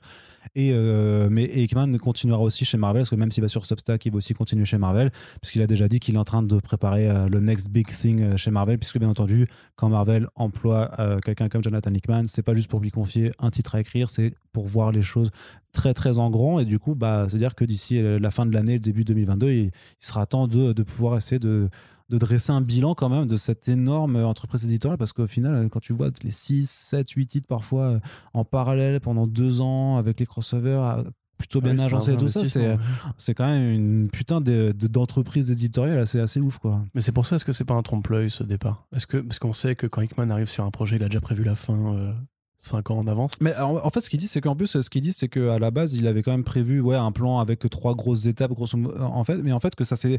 Vu que ça marchait, en fait, il a étendu, étendu, étendu. En fait, il a multiplié les concepts. et tout il a pris son temps et tout. Parce que. Bah, il a surtout, il a multiplié les titres. Il ne devait, pas, devait pas forcément y avoir autant de titres, par parce exemple. que j'ai quand même vu, moi, beaucoup de gens qui étaient un peu dégoûtés. Euh, parce que c'est effectivement beaucoup d'investissement dans cet univers-là, avec la bah promesse d'avoir un mec qui, justement, te tient. Euh, bah, comme Game of Thrones, j'ai envie de dire. Euh, mais t'as l'impression que deux ans, au final, c'est court, c'est sûr, mais, mais c'est. Ouais, non, mais même ça, enfin, apparemment, c'est un peu stagné en termes de scénario pour pas mal de séries. Donc peut-être que justement, moi, je me dis qu'en fait, comme il avait prévu, enfin, quand il savait où il allait, mais que peut-être que justement, le, la capitalisation sur les titres X a fait qu'il ait été un petit peu désordonné, il s'est dit, je vais plutôt faire un event, brosser un event dans mon coin qui va ramener ce que je suis en train de faire dans les X-Men et remettre les X-Men au centre d'une sorte. Parce que pour l'instant, comme les événements sont assez auto-centrés. Enfin, c'était beaucoup X-centrique pour les événements ah, de X-Men, mais c'était pas encore très global peut-être que justement c'est le moment où il va sortir un peu les X-Men de, leur euh, le tuyau dans lequel il les a mis pour euh, impliquer tout le reste de l'univers. Oh, j'espère pas, pour le coup. Tu, tu penses pas, Non, j'aime bien un peu cette, enclave un peu. Euh, mais est-ce qu'elle a un avenir sans, sans bah, Hickman A priori, oui, parce qu'il donne des directives sur. séparation, à mon avis, oui, parce qu'il donne des directives quand même. Donc. Mais je sais pas. Moi, j'avoue, je, je, serais assez surpris si justement il n'avait pas, prévu justement de concrétiser son point de fuite ultime avec le fameux titre sur lequel, sur lequel il travaille en ce moment ça me paraît très, étonnant en tout cas. Allez, et on va terminer cette partie comics avec juste un petit point. Euh, Disney, les gros radins qui euh, rémunèrent euh, du coup, alors les auteurs, c'est quoi? C'est 5000 dollars seulement pour. C'est un autre fil rouge du coup des podcasts. Ouais, effectivement, c'est clair, Disney les rats. C'est ça. Bah, en même temps, quand, ta mascotte c'est une souris, faut pas s'étonner, j'ai envie de dire. Mais ça, j'aime pas. Tu vois, ce que les Américains, dans, tous les articles, ils disent toujours The Mouse, The Mouse. Mais Mickey, c'est un mec sympa normalement. Alors que t'as donc le Picsou à l'intérieur de chez Disney. C'est pour ça que moi, en général, je préfère me, référer à. Non, mais c'est un mec génial, donc le Picsou. Mais c'est un enfoiré de capitaliste et c'est un crevard aussi. Tu vois, c'est typiquement le genre de mec qui. Euh, je crois qu'il y avait une BD où il disait qu'il payait 29 euh, cents de l'heure euh, à Donald pour toutes les aventures qu'ils ont fait ensemble. Ce qui est très loin du SMIC, on va dire. Mais du coup, voilà. Donc là, effectivement, le Guardian qui, dans la foulée du Hollywood Reporter, euh, et de plein de gens qui se sont intéressés récemment à ce sujet en fait de la rémunération euh, des auteurs de BD euh, par rapport aux, films qui sont produits avec leurs personnages et leurs histoires. a eu en fait l'opportunité d'aller un peu plus loin parce que THR, grosso, enfin, le Hollywood Reporter avait dressé un bilan assez, assez net et assez documenté de la situation avec pas mal de témoignages, mais on n'avait pas les sommes. C'est-à-dire que quand on voit les auteurs qui râlent en mode je ne suis pas assez payé pour ce film qui a fait un milliard et qui reprend mon personnage et mon scénario, effectivement, c'est assez compliqué de se faire une idée de combien ils sont payés, parce que même les sommes au sein de l'industrie des comics sont généralement assez opaques. Donc forcément, en plus de, des cachets du cinéma qui sont pareil, une sorte d'autre euh, grand secret derrière un, rideau assez épais, on pouvait se poser la question de combien ça représentait. Et le Guardian, du coup, a eu l'occasion d'interroger différents artistes, et une somme revient constamment qui est 5000 euh, dollars. Donc un chèque euh, qui est du point de vue de Disney, hein, évidemment, parce que c'est pas les, sommes qui sont engrangées par les artistes de chez, de chez Warner Bros. Euh, une somme qui est effectivement assez dérisoire. Quand on voit effectivement qu'Ed Brubaker euh, qui disait justement qu'il avait été plus payé pour son caméo dans Winter Soldier, où il a justement une réplique qui a été coupée au montage, mais ça change rien quand t'as une réplique dans un film, t'es plus payé.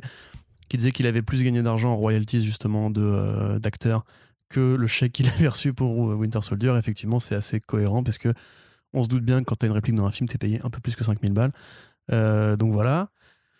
À côté de ça, euh, Guardian a effectivement eu l'opportunité de creuser un peu justement euh, les contrats qui sont proposés par Marvel aux auteurs et aux artistes et aux, autrices aussi pour justement la création d'un personnage ou d'une histoire. Et c'est assez angoissant. C'est-à-dire que grosso modo, s'il y a maintenant aujourd'hui des contrats dans l'industrie des comics qui intéressent les auteurs aux royalties sur les ventes si les exemplaires ou les singles passent un certain stade, pour les personnages, par contre, c'est vraiment c'est l'éditeur qui décide en fait. C'est aussi simple que ça. C'est-à-dire que par exemple, l'éditeur, si vous voulez obtenir des droits euh, de royalties sur les adaptations, il faut sur ou le merchandising, il faut euh, remplir un formulaire, l'envoyer à Marvel et Marvel se réserve le droit de dire oui, euh, votre demande est valide ou non, elle n'est pas valide.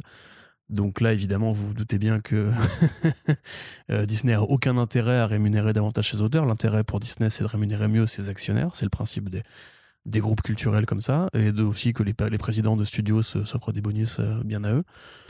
Donc euh, là, grosso modo, on avait aussi du coup, euh, enfin, on nous rappelait que euh, le cas Warner était différent puisque Janet Kahn, Paul Levitz et Karen Berger se sont à l'inverse toujours opposés à cette pratique qui consiste grosso modo à dire que l'éditeur ne doit rien à ses auteurs. À l'inverse, DC considère justement que pour intéresser les gens à la création en interne, il faut bien les, bien les rémunérer et ça concerne ce que disait Todd McFarlane par rapport au personnage de Stargirl, puisque dans, dans Stargirl, il y a un personnage qui utilise un design de Todd McFarlane et a priori, il aurait touché une somme qui était deux fois plus importante que ce que proposait Sony euh, pour, euh, pour Venom. Donc on imagine, si c'est les mêmes sommes, 10 000 dollars pour Stargirl, 5 000 dollars pour Venom. Voilà, c'est quand même très peu pour un personnage qui a ramené 800 millions de dollars au box-office.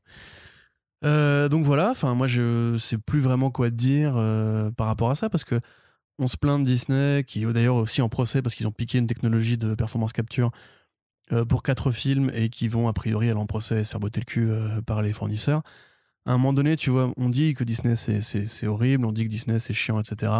Mais quand il y a le trailer des de Eternals qui drop, bah, tout le monde est content. On pense même pas aux artistes qui ont créé ces personnages, notamment un certain Jack Kirby qui toute sa vie s'est battu pour avoir le droit d'avoir des royalties sur ses héros et ses héroïnes. Peut-être coupable. Voilà, et les gens vont quand même voir Cruella au cinéma, vont quand même louer Cruella à 30 dollars sur, le, sur les plateformes, etc. En oubliant en fait carrément que les gens qui dirigent cette boîte, c'est des putains d'enfoirés. Et c'est à un moment donné, tu peux même plus genre faire semblant de, valoir. Les acteurs, en ont, les acteurs et les actrices en ont marre. Euh, les, fournisseurs, les studios, etc. en ont marre. Euh, Insider, Scoop, etc. Personnellement, je connais quelqu'un qui travaille dans l'animation et qui, pareil, en fait, euh, un de ses projets va être bazardé justement sur Disney+. Et les studios qui travaillent dans la 3D, dans l'imagerie de synthèse et compagnie, ont aussi des contrats qui les intéressent aux revenus, enfin aux, entrées en salle. Et eux non plus n'ont pas été prévenus pour justement le basculement sur Disney+. Et tout est comme ça en fait. La, plupart des gens qui travaillent dans l'industrie sont payés ce qu'ils sont payés, mais après ils gagnent de l'argent sur les entrées en salle. Et comme Disney veut tuer les entrées en salle avec leur, plateforme pourrie ou la réduire à 45 jours pour grosso modo en fait ne pas partager l'argent avec leurs fournisseurs ni avec, la distribution, euh, bah, tout le monde y perd. Et en fait, ce modèle-là, les gens acceptent parce que personne ne se désabonne de Disney+, parce que c'est pratique, parce que c'est sympa, parce qu'il y a plein de, de, séries cool dessus, etc. Donc en fait, on peut, peut rien faire. On peut juste râler et espérer que Disney, en voyant que les gens râlent, ait envie de faire un effort. Et c'est le seul moyen, grosso modo, d'obtenir du changement. Tel, ou alors, vous faites comme Brubaker, vous claquez la porte et vous allez tenter votre chance en indé. Mais tout le monde n'est pas Brubaker, tout le monde n'a pas euh, la plume, le nom, etc. Si vous êtes un jeune qui débutait, vous allez vous faire arnaquer, vous allez vous faire escroquer pendant 3-4 ans, le temps de, construire une fanbase. Et ensuite, un jour, vous recevrez un chèque de 5000 dollars pour le personnage que vous avez créé dans un film qui a fait un milliard. Et ce sera, euh, voilà, ce sera votre problème. Et tu vois, à un moment donné, moi, je sais plus quoi dire en fait. Je, je sais plus quoi dire, ne consommer plus Disney parce que c'est vrai que c'est, cool Disney, c'est pratique Disney, Disneyland c'est sympa, voilà, il y a plein de trucs cool chez Disney. Mais à un moment donné, enfin, les mecs, c'est, c'est juste des rats quoi. C'est vraiment 5000 balles, tu te rends compte que c'est ridicule. 5000 balles, c'est, tellement. Enfin, je sais pas comment exprimer le truc. Enfin, genre, tu prends par exemple, effectivement, euh, Ed Brubaker, euh, pardon, Rick Remender, il a créé le Captain Falcon, entre guillemets, euh, le mmh. Sam Wilson qui devient Captain America, c'est lui ça a fait une série entière et c'est la scène de fin de Endgame, tu vois. Enfin, et il a touché zéro. Parce que lui, apparemment, s'était engueulé avec Marvel. Enfin, si on creuse un petit peu le truc, on voit qu'en fait, lui. Pas de Endgame, de Falcon Winter Soldier, du coup. Hein, plutôt. Mais c'est aussi la fin de Endgame quand il passe le bouclier. Mmh, bah, tu vois, c'est cette scène-là, en fait, ce qui est mmh. restitué. Tu vois, quand il lui passe le bouclier, c'est la même dans la BD. Mmh. Et tu vois, lui, moi, a priori, comme c'était une grande gueule, il s'est vraiment embrouillé euh, énergiquement avec Marvel. Mais donc, ils n'ont pas voulu lui donner la patte. Mais quand même, je veux dire, le film, il a fait 2,8 milliards. Même 5000 balles, c'est insultant, tu vois. Starlin, euh, le grand de l'infini, etc. Alors lui, apparemment, justement, il a râlé et comme il a créé Thanos et qu'il a du coup un aura plus médiatique, on lui a filé un peu plus, mais c'est un peu plus. Tu vois, et pour tout ce qu'il a fait en cosmique, c'est-à-dire quasiment tout, euh, 5000 dollars, moi je trouve vraiment, la somme me choque euh, profondément. C'est-à-dire qu'on connaît, par exemple, je vous donne un exemple, on connaît parfois ce que payent les éditeurs français aux auteurs américains en Indé pour ramener leur BD c'est souvent plus que 5000 balles. C'est pour vous donner un exemple. Donc là, l'échelle de boîte qui pèse, mais je sais pas, juste 50 000 balles, tu vois. C'est 10 fois plus. Donc pour un, auteur, c'est énorme, c'est beaucoup, c'est bien. Euh, c'est un an de travail ou plus, tu vois. Euh, par rapport à ce que ça coûte à Disney qui, qui est milliardaire, euh, qui avait pris un prix de l'action qui, est revenu à, un seuil normal après la pandémie. Euh, tu, veux, si tu veux intervenir, Arnaud, n'hésite pas. Hein, non, moi je t'écoute. Si, si, tu veux tout trager aussi, n'hésite pas. Ça, ça, me passionne. Mais donc, grosso modo, voilà. tu te dis, en fait, tous ces mecs qui veulent faire de la BD pour, en espérant justement que leurs idées seront un jour captées par Hollywood, bah faites-le en indé. Et ça explique justement beaucoup, beaucoup de migration, je trouve, en indé depuis, depuis la vague Image Comics de mecs qui, justement, comme Millard, comme Bendis, ont fait tout donné à Marvel tout donné euh, un peu à DC aussi, parce que, a priori, c'est quand même plus généreux chez DC. Euh, et qui, au final, ben, quand t'es Mark Millar, que t'as créé le Nick Fury Noir, t'as créé les Ultimates, qu'on donné Avengers, le premier film à milliard quand même, de Marvel Studios, et que tu, on te file un chèque de 5000 balles, mais évidemment que t'es énervé, quoi. Et moi, quelque part, ben, j'aime pas ce qu'il fait, mais euh, j'aurais fait pareil que Mark Millar, j'aurais, j'aurais tout plaqué, tout vendu à Netflix, tu vois, en mode genre, c'est comme ça que, en fait, tu gagnes, tu gagnes ta vie, parce qu'à un moment donné, si personne ne, considère que ton travail est important. En plus, c'est un truc qu'on dit constamment, ça. C'est un truc qui va énerver Frédéric Sigris, d'ailleurs, il en parlait quand on était venu à l'émission Blockbuster sur euh, Kirby. C'est que c'est les mêmes histoires, en fait, en BD, euh, intéressent pas le grand public, mais ces mêmes histoires transposées au cinéma mobilisent des millions de, spectateurs. Et en fait, les gens qui écrivent ces histoires, pas les scénaristes, pas les réalisateurs, mais les auteurs de BD, ne sont jamais considérés dans le processus créatif. À peine ont-ils droit à un merci au générique, et c'est quand même un putain de scandale. Hmm. Voilà, déjà qu'il n'y a, pas de statut d'auteur de BD euh, en, règle générale, ni de retraite, ni d'assurance maladie pour ces gens-là. Euh, c'est un peu la moindre des choses quand on voit toute l'histoire de ce médium et tous les mecs qui se sont fait arnaquer, tous les mecs qui sont morts dans la misère, alors qu'ils ont participé à un truc qui aujourd'hui pèse des milliards de dollars. Ah bah tu m'as déprimé, Corentin. Bah, je suis désolé, je suis désolé. Tu, m'as bien déprimé. Mais, mais râler, franchement, c'est pas juste pour, euh, pour dire que c'est sans, sans, issue ou quoi, mais vraiment râler sur les réseaux, il y a comme ça qu'ils vont changer en fait. Il y a que la mauvaise presse qui fera réagir Disney parce que Disney tient à son image de boîte sympathique et souriante et compagnie, même si c'est faux dans les faits. Euh, il faut se mobiliser, il faut agir, il faut aller dire à Disney, euh, allez vous faire foutre et s'il vous plaît, soyez sympa dans, cet ordre. Parce que là, entre Scarlett Johansson qui se fait couiller, entre Reardon qui se fait voler sa technologie, entre les, mecs du Predator qui veulent récupérer leur script et Disney leur envoie des avocats pour leur dire non, ça nous appartient, on l'a racheté pour 80 euh, milliards. Euh, et à côté, les ordres BD qui se font couiller, à un moment donné, mais tu te dis, mais qu'est-ce que vous faites de bien, vous, concrètement, en fait À part enrichir des actionnaires qui n'ont pas besoin de votre argent? Tu vois ce que je veux dire? Voilà, c'est la fin du monologue. Hein. Arnaud, il me regarde avec des yeux, des yeux de chien battu depuis tout à l'heure pour que je termine. Non, tu peux enchaîner, tu peux enchaîner. Très bien, bah on va enchaîner avec une toute petite partie série télé de toute façon, parce qu'il y a juste un, truc qu'on a, dont on avait envie de parler euh, pour le moment. Euh, c'est qu'il y a eu un premier teaser trailer là pour annoncer euh, Doom Patrol saison 3 qui démarre donc en septembre, arrivant sur HBO Max. Et ma foi, bah, teaser qui a l'air toujours aussi hallucinant. Enfin, ça a l'air génial, quoi. Bah ouais, mais il faudrait qu'on en parle en podcast, cette série. Ouais, moi, c'est vrai que quand même, c'est fait partie des bons trucs de Berlanti Productions. Euh, donc oui, donc Patrol saison 3, toujours inspiré par le travail de Grant Morrison et un peu de Gerard Way, mais quand même beaucoup plus Grant Morrison, euh, avec des personnages de l'univers Vertigo classique, parmi lesquels les Dead Boy Detectives euh, qui arrivent tout bientôt. Aussi la Brotherhood, enfin la confrérie de Dada. La confrérie de Dada, effectivement, parce qu'on avait déjà Mister Nobody qui était joué par Alan Tudyk. ils ont fait tout ce qu'ils pouvaient pour essayer de le rendre crédible à l'écran, mais c'est compliqué quand tu es un personnage d'art abstrait, qui n'est que art abstrait en BD. mais franchement, c'est, je pense, la meilleure façon d'adapter ces personnages-là et cet univers-là, c'est-à-dire en le prenant comme un truc absurde, euh, créatif et euh, psychédélique. Et un peu à la Légion. Il y a, euh, franchement, il y a une vibe à la Légion quand même. Il y a une vibe à la Légion. alors c'est moins esthétique que Légion, mais c'est quand même. Non, mais dans le teaser trailer, la façon dont c'est présenté, ça fait ça. très, très Et compte tenu du format et des mm. gens qui signent l'échec pour cette série-là, c'est le truc le plus fidèle que tu pourrais espérer. Et je suis content du coup de savoir que Morrison probablement touche des chèques plus importants que 5000 dollars pour cette série. Mm. Voilà. Voilà, donc c'était effectivement une partie très courte pour, pour la série D. Et je sens que dans le. Dans le non, mais à saison 3, tu vois, si les gens n'ont pas commencé, je pense qu'on pourrait faire un focus dessus. Euh, ouais, faudrait, faudrait, quand on parlera plus précisément de Berlanti, par exemple, on pourrait faire un podcast plus général sur Berlanti maintenant qu'ils ont quand même plusieurs bonnes séries. Ouais. Parmi lesquels euh, Superman, et Lois. Tout à fait, tu m'en as dit du bien. Titans aussi, a priori, qui est pas si pire, je sais pas. Je sais pas, j'ai juste regardé le premier épisode pour l'instant et euh, ça, ça a toujours autant de défauts en fait. Donc, euh, ça a quelques qualités, il y a quelques plans stylés, tout ça, mais ça, ça a beaucoup de défauts encore. Donc voilà. Allez, on termine du coup avec la partie cinéma. Une petite brève pour euh, l'ami Snake Eyes tombé au combat, euh, donc euh, dont la sortie devait avoir lieu le 18 août, donc hier à l'heure où on enregistre ce podcast. Là, on est le 19. Et bah en fait, quelques semaines avant, Paramount France, par rapport aux difficultés du secteur et parce qu'il y a aussi ces histoires de passe sanitaire, en fait, a décidé de repousser encore la sortie du film, qui était sorti fin juillet aux États-Unis, où il s'est ramassé tout simplement au box-office. Hein. Il a fait, je sais même pas, une vingtaine de millions de dollars contre les 88 millions de dollars du budget donc euh, coup dur et ben pour essayer de se compenser, ben, Paramount décide de sortir le film en VOD aux États-Unis. euh, là, il est déjà disponible. C'est le Bloodshot de cette année, en fait. C'est un peu une situation, c'est ouais, c'est une situation un petit peu, un petit peu similaire. Euh, il a des, en plus, le truc c'est que moi je l'ai vu aussi sur le Google, le, pardon, le Google Play Store français en précommande à 10 euros. Donc en fait, j'ai l'impression que le film ne va pas sortir au cinéma en France. Euh, pour, pour le Mais coup. il sort hein. au Royaume-Uni, euh, a priori. Mais sort au. Royaume-Uni. Si vous, Après, si vous pas- avez envie d'aller le voir. Non, bah c'est pas comme The Green Knight que des gens vont voir en Belgique, quoi. Euh, là, on va pas se déplacer à, à Londres pour aller voir Snake. Eh, remarque, tu pourrais y aller, du coup. euh. Euh, bon, je sais pas. A priori, je vais peut-être plutôt aller voir The Green Knight, du coup. Ah, il sort au. A priori. Il est ouais. en Angleterre? Ouais, ouais, il me Ah, semble. Mais euh, je sais pas en fait. Faut- faut- il faut que je vois parce qu'on voulait aussi aller voir Zola, un autre film de de 24 qui ne sort pas en France. Mm. Euh, maudit soyez-vous. Mais euh, de toute façon, après, on, on- on discutera de tout ça hein, plus tard. Nouvelle victime de la SVOD, donc ce Snake Eyes. 88 millions de budget, Ouais, c'est ce que j'ai dit, ouais. donc 35 millions. Donc tu mets en plus 20, 30 millions de promos. Ouais. Ça va être l'échec de l'année.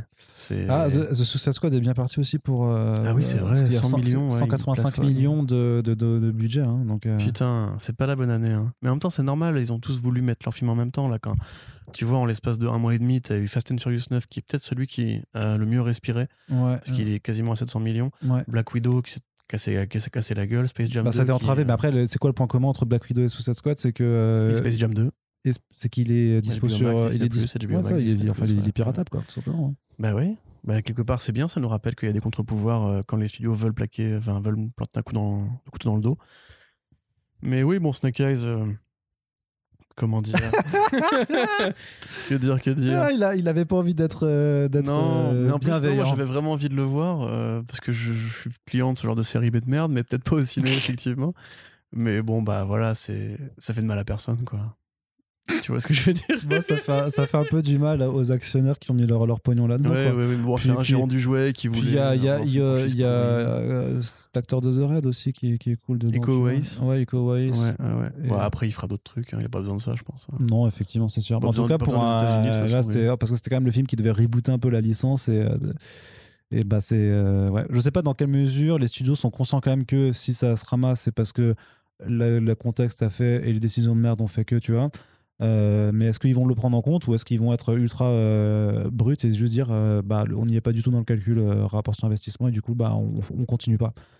Bah, là, vu la plantade, quand même, c'est énervé. hein. C'est Paramount? Ouais. C'est pas Paramount qui fait aussi les, les FF Si, je sais plus. Ou Universal, je sais non, c'est plus, Universal, non, c'est Universal. Ok, les- bah dans ce cas-là, tout le monde se casse la gueule par. Universal en ce moment. Le problème, c'est que voilà, t'as un rapport comparatif où tu te dis pourquoi est-ce que patrouille Toretto avec qui, John Cena, il y arrive alors que nous, on n'y arrive pas. La patte patrouille marche très bien apparemment. Hmm la patte patrouille marche très très bien par La contre. patte patrouille Ouais, tu sais pas ce que c'est la patte patrouille? Non Ah, tu sais vraiment pas ce que c'est? Non, non. C'est le cauchemar des parents, c'est euh, une série d'animation avec des chiens euh, pompiers, je crois, et puis euh, What machin. La Et il y, a- patte et il y a un Ah, la film- patte patrouille, oui, Ouais, d'accord, la tu patte, oui, d'accord, comme une papate. Ouais, c'est ça, c'est, D'accord. et euh, ça a l'air inf- enfin, c'est infernal. Et, mais du coup, ça, ça a rameuté, ça fait un, scandale au box-office français. Ça, ça... Ok. Bah, nous, on a rouvert là récemment après la fermeture euh, estivale et effectivement, euh, le pass sanitaire, euh, bah, ça bloque les gens. Quoi. Mm. Bah, déjà, il y a ceux qui sont contre le vaccin par. euh, bon, ils ont leur raison, on va dire. euh, et ceux qui, justement, peut-être perdent l'habitude de sortir à cause de, de ce Mais de toute façon, il y a aussi y a, y a- tous les gens qui, euh, même se sont fait vacciner, mais sur le tard, en fait, dont le- il faut encore attendre, en fait, du coup, parce que ça prend un mois, en fait, à valider un pass, et du coup, bah, pendant tout le mois d'août, effectivement, ils peuvent pas aller au Je crois que ça a ralenti les premières.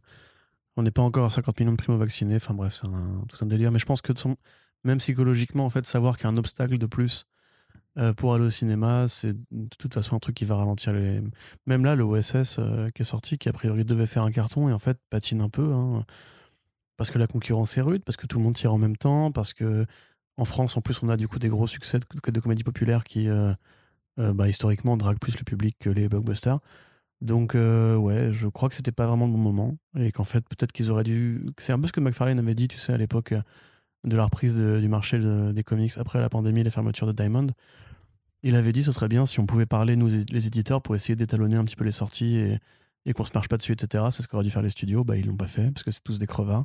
Et maintenant, bah, ils le payent, parce qu'au final, ils sont tous, en concurrence les uns avec les autres dans une pandémie où beaucoup de gens ne peuvent pas aller au cinéma, euh, parce qu'ils voulaient juste sortir très vite pour. euh, je sais pas exactement pourquoi, s'il y a des frais de rétention quand tu sors pas ton film ou quoi, mais euh, ce qui est sûr, c'est que grosso modo, ils espéraient que, euh, que l'un réussirait à tirer son épingle du jeu. Bah, il se trouve que c'est Vin Diesel, donc bra- bravo à lui, j'ai envie de dire. Mais bon, nous, ça ne regarde pas trop, quoi. Allez, on continue avec une nouvelle pour le film Spawn de, Yeah. de Todd McFarlane, c'est la journée série qui n'est toujours pas abandonné. C'est moi en fait ce qui me dépasse. Mais si, il est c'est- abandonné. Mais non, il n'est pas abandonné. Complètement abandonné, Hugo. Non, il est back on track puisqu'il y a un nouveau scénariste dessus.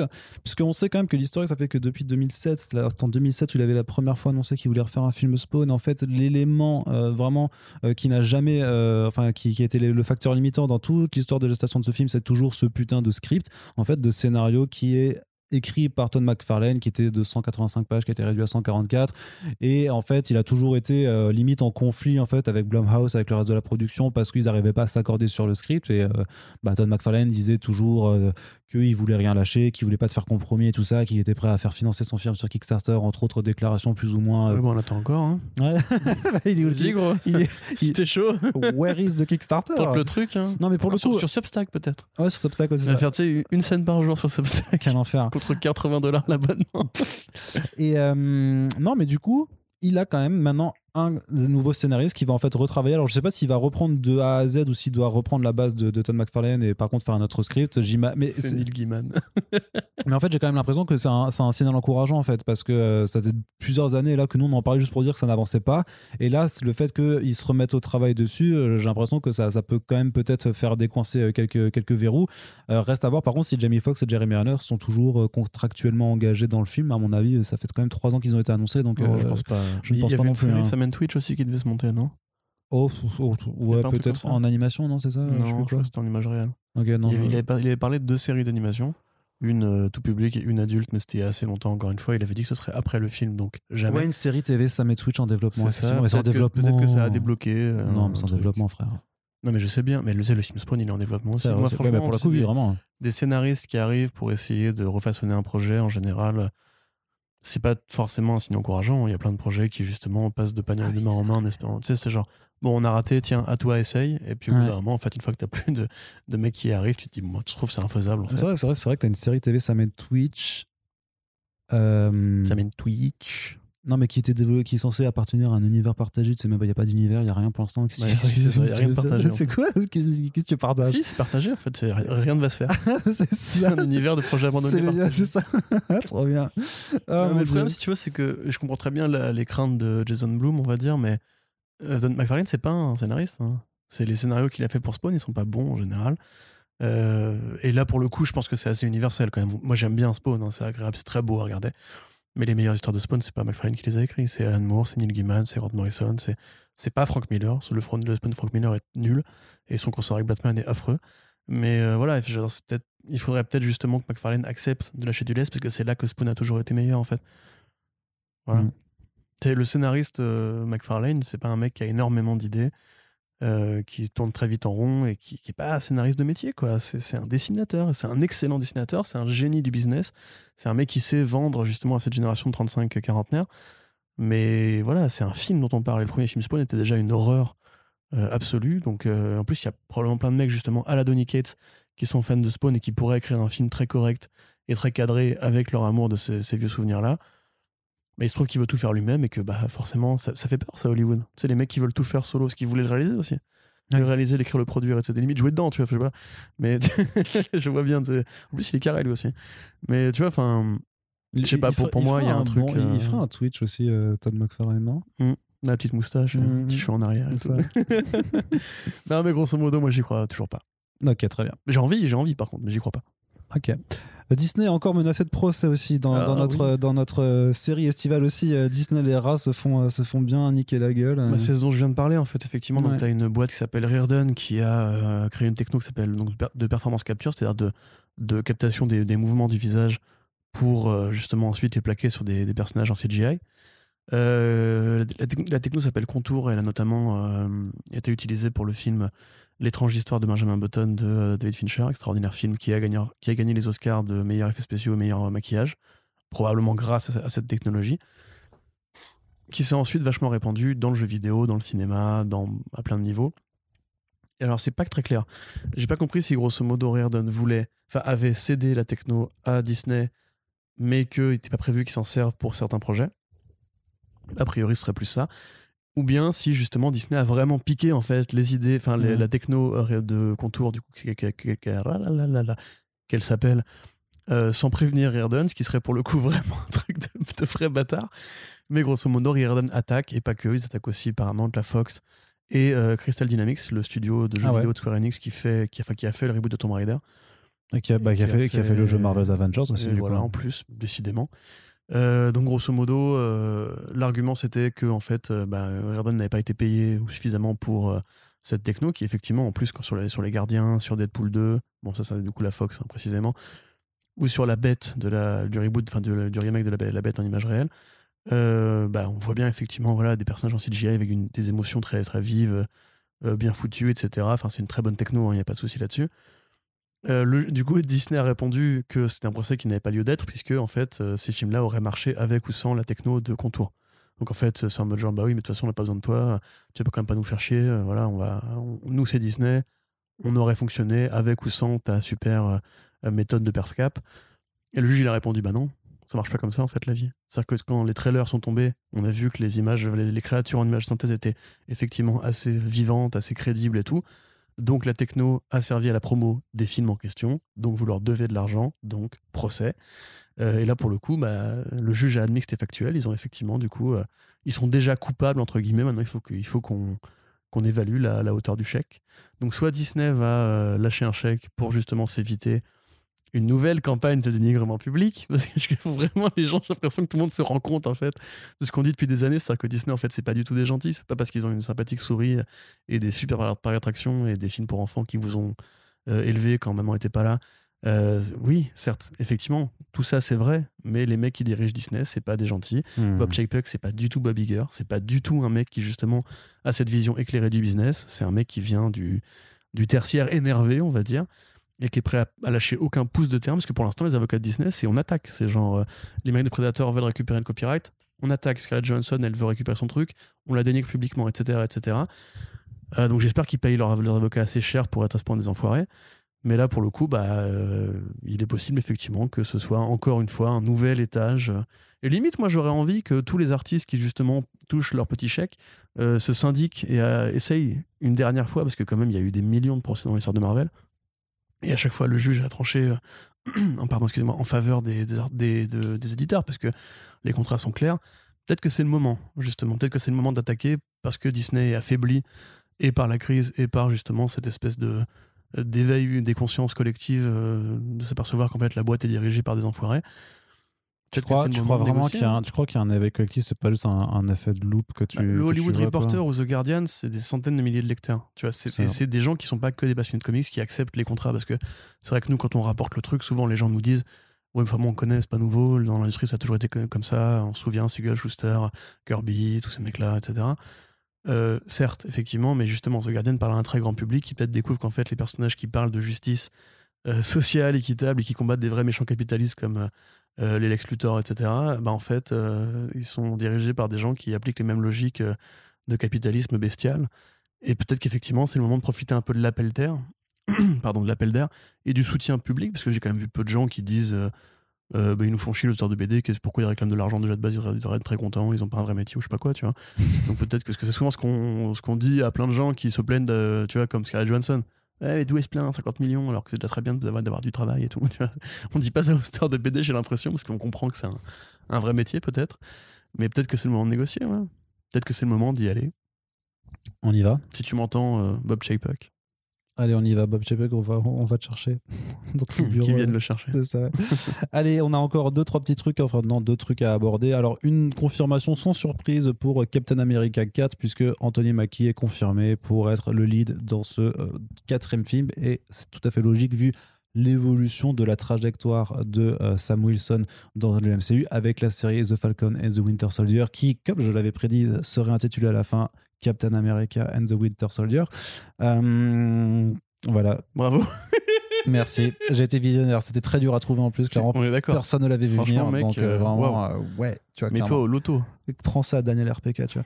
Et, euh, et euh, non, par contre, du coup, c'est vraiment intéressant. Enfin, moi, je trouve que, enfin, c'est c'est pas, pas surprenant du tout, mais c'est intéressant parce qu'on est vraiment, du coup, dans ce nouveau modèle narratif, en fait, euh, de cet univers où il y a des, des étapes, mine de rien, assez importantes qui se font par le prisme des séries télé, même si c'est vrai que techniquement, vu la fin de Endgame, vu qu'il y passe le bouclier, tu pouvais te dire, il n'y a pas forcément d'avoir vu la série pour après découvrir de nouveau un film où tu as, une ellipse en fait qui, à mon avis, du coup, euh, pour l'instant, peut être skippée.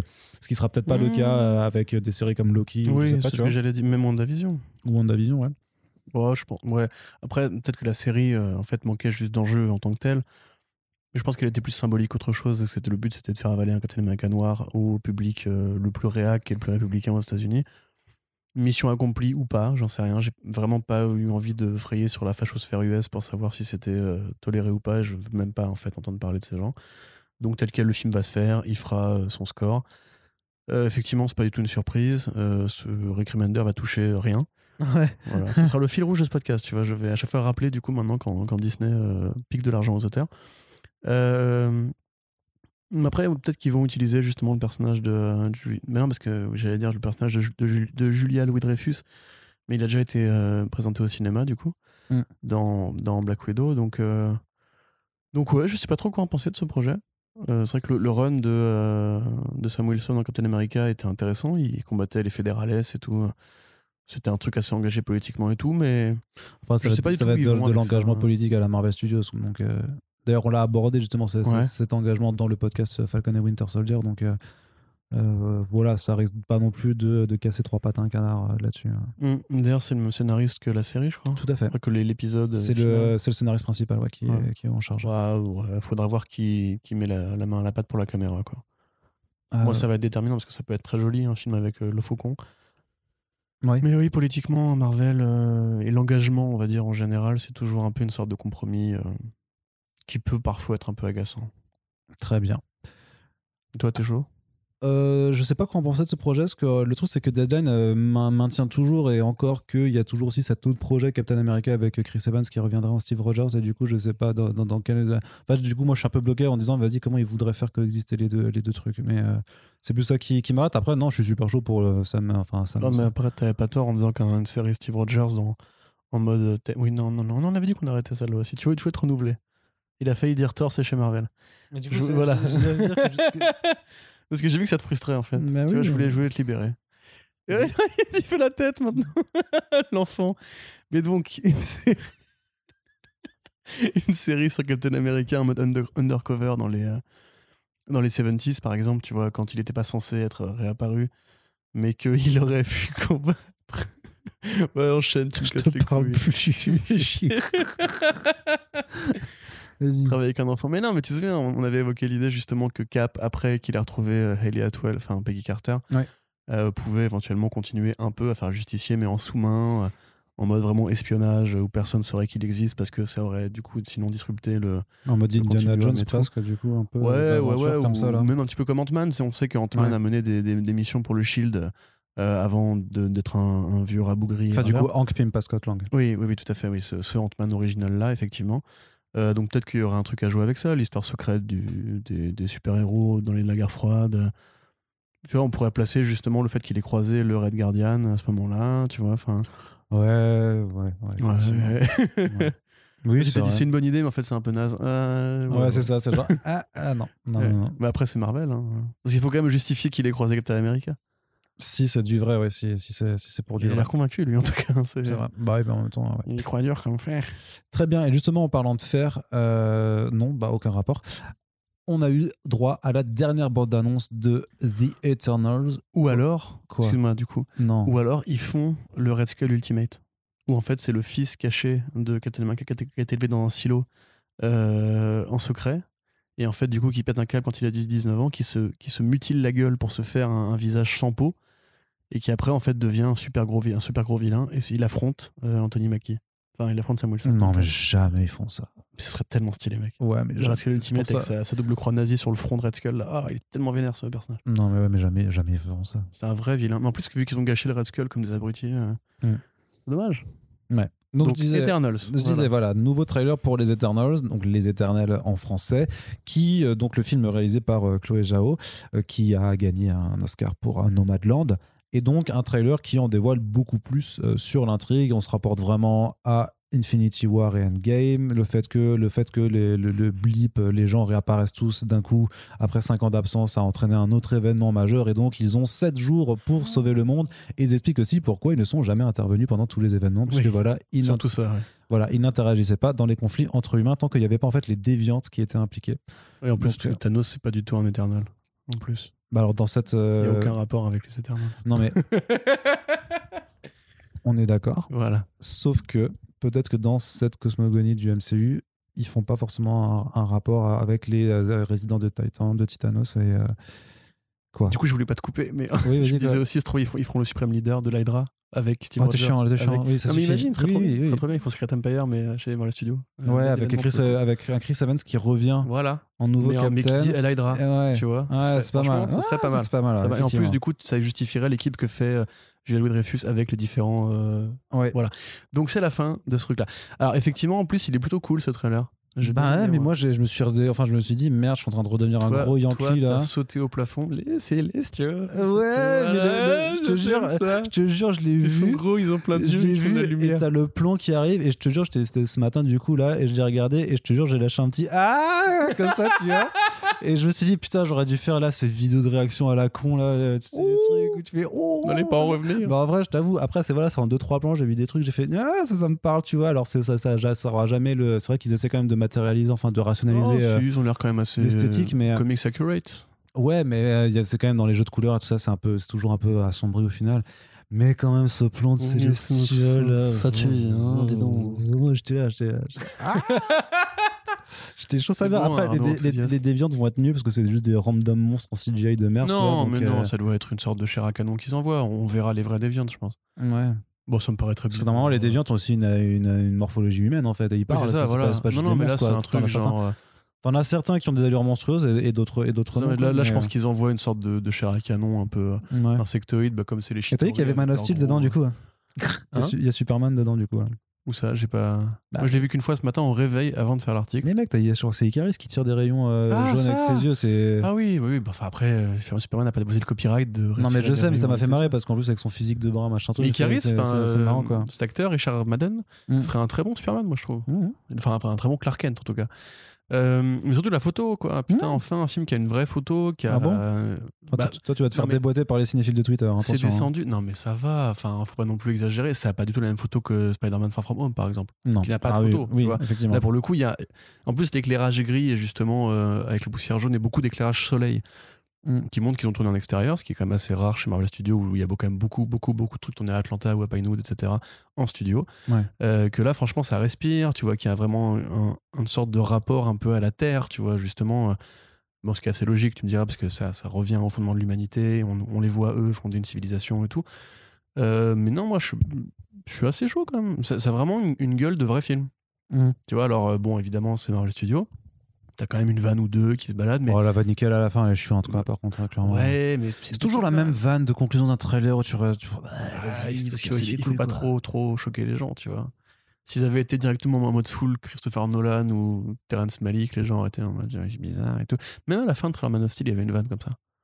Rappelle-toi, tu sais, où, euh, où elle dit euh, What's uh, the S stand for?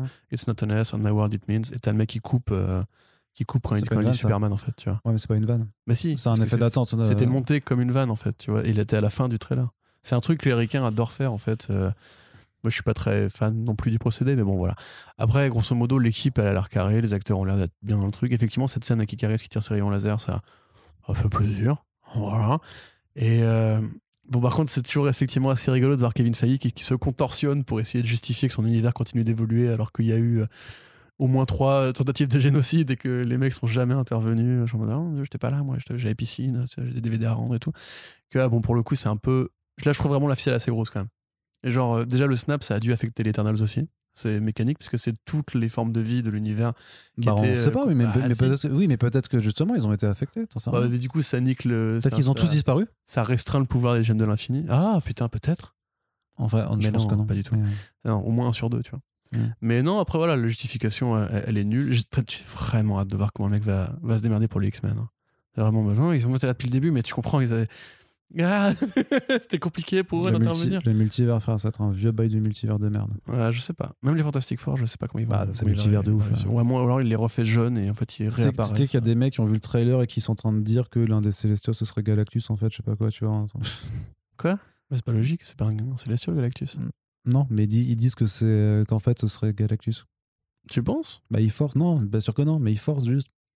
Parce, qu'ils veulent, parce que maintenant, dès qu'il Ah, un- clickbaiter Oui, Ah, c'est-à-dire un mec, je non, crois que mais c'était même le public, de fan. les, quoi, les fans, ouais, mais les, les gens, tout le monde, parce qu'ils veulent absolument voir dans tous les projets actuels qui pourtant étaient préparés euh, bien avant qu'ils se décident à, à réannoncer un Fantastic Four, ils essaient de voir des indices pour tout ce qui pourrait toucher au Fantastic Four. Genre, hé les gars, vous forcez et c'est relou. Et vous Mm. faites du bruit et vous polluez l'actualité pop culturelle pour de la merde. C'est parce qu'en fait, on, on prend Marvel Studios pour des génies qui ont toujours 40 coups d'avance, en fait, mais c'est pas vrai. C'est même le truc où on nous disait Ah, il y avait un, tremblement de terre sous-marin et Tu te tout. rappelles de Et les Mephisto, mecs qui disent Eh, Namor Mais attendez, mais, mais ça pourrait être tout et n'importe quoi. Enfin, pourquoi Dès qu'il y a un truc sous l'eau, c'est Namor. Enfin, je Tu te rappelles de Mephisto? Oui, je me rappelle de Mephisto. Oh, oui. putain, mais ça il pas intervenu, Mephisto, encore. Bah non. Bah voilà. Mais genre jamais Mais t'énerve pas, putain. Jamais il allait intervenir dans cette série. Je sais pas pourquoi les gens sont montés en tête comme ça que ouais, si, si, Mephisto. Non, trop pas. Jamais, jamais, jamais Marvel Studios a la créativité d'aller. Mais est-ce qu'ils ont Faire Mephisto ça, quoi. même seulement? Oui, bah, que- bien sûr. Oui, si. Bah, non Je sais pas, Si. parce que à cause des One More Dead, peut-être que Sony l'avait peut-être récupéré. Je Ah sais- non, je pense pas. Non, Tu pas sais, ils ont 900 personnages, je crois, Sony. Ouais, ouais. C'est quand même compliqué de mettre même toute la, la ligne arachnéenne, prend pas 900 personnages, quoi. Donc peut-être qu'ils en ont récupéré un ou deux en, en, en sus. Mm. vois. Je sais pas. En tout cas, Mephisto, on s'en branle. Pour l'instant, l'Eternal, ça a l'air cool. Ouais. Ça a l'air d'un vrai film. Ouais. C'est bien. Et ça me rappelle un petit peu le premier Captain America de, de- de Joe Johnston, justement, dans cette envie de séparer un peu, de faire un truc qui, justement, soit in- un- introductif, mais qui prenne, justement, un autre, un autre bout, enfin, l'univers par un autre bout, tu vois. Donc là, c'est pas du super-héros, euh, c'est pas du Guardians, alors que c'est du cosmique, quelque part, tu vois. Euh, c'est pas non plus, justement, ce qu'on a vu sur Asgard, etc. Ça crée une vraie esthétique, une vraie mythologie, un vrai.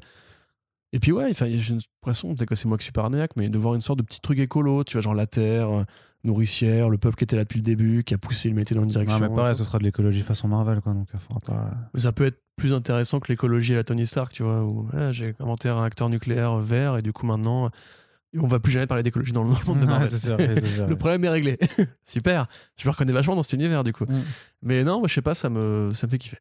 Très bien. Voilà. Je suis pas non plus au point de faire des eh comme toi, parce que bon, les juste sur le plan du Non, Célestial. mais les, les. Celestials, c'est sérieux. Tu peux, il faut pas rater les Celestials. C'est vrai. vrai Tu vois, parce que les Celestials, c'est un truc qui a très rarement été raté chez Marvel Comics. Et donc, euh, moi, je prends ça très au sérieux. quand même. Mais j'en- par contre, j'arrive pas à m'empêcher de penser qu'en fait, euh, Kevin Feige voulait faire Inhumans depuis le début et que euh, lui a mis un, un grand high kick. Bien sûr. Non, mais dans la joue. Non, mais c'est l'histoire. hein. Et euh, oui, je sais. Mais du coup, tu vois un petit peu. Je me demande quand même comment il va réussir à. Parce que l'Eternal, c'est touffu comme histoire. Tu vois, le coup de l'immortalité et tout. Enfin, c'est. J'ai hâte de voir comment Marvel, qui est pas connu pour justement euh, respecter à fond les bizarreries cosmiques de Kirby, va réussir à intégrer justement tout ce qui va avec. C'est vrai que les Celestials, c'est- t'as- lu le dernier volume là de Gillen? Euh, non, tu m'en as dit du bien, je crois. J'ai lu le numéro 1 et 2. Ah, faut aller lire les- le reste. hein, parce que c'est. Il y a un twist, mon gars, au numéro 6 là, c'est. C'est moi. Ouais, c'est très très très fort. Très, Je très, suis très chaud. fort. Donc euh, je te- je t'invite à. le T'avais. Romita Junior qui avait fait des Eternals aussi. Hmm. Ou des Inhumans Non, Eternals, je crois que c'était. Avec Nivek Giman, il me semble. Ouais, y a- et je, je crois que c'était de la puff aussi, il faut que je le rattrape. Allez, on en termine du coup avec ce podcast. Voilà, donc deux heures. Bah, on, a, on a explosé un petit peu les, les deux heures imparties, mais ce n'est pas grave. On, espère en tout cas que ça vous a plu. N'oubliez pas que vous pouvez réagir sur tous les sujets abordés dans cette émission dans l'espace commentaire de notre site et sur nos réseaux sociaux. On vous rappelle également qu'on a une page Tipeee ouverte 24 heures sur 24 sur laquelle vous pouvez apporter un petit soutien pour euh, aider le podcast à perdurer dans le temps. Et on vous rappelle que la forme primaire de euh, soutien qui nous permet d'exister, de vivre sur les vastes ondes d'Internet, c'est le partage tout Si vous kiffez ce que vous écoutez, eh bien il suffit de le partager pour le faire savoir. On vous remercie, on espère que ça vous a plu et on vous dit à très bientôt pour le prochain podcast. Salut Salut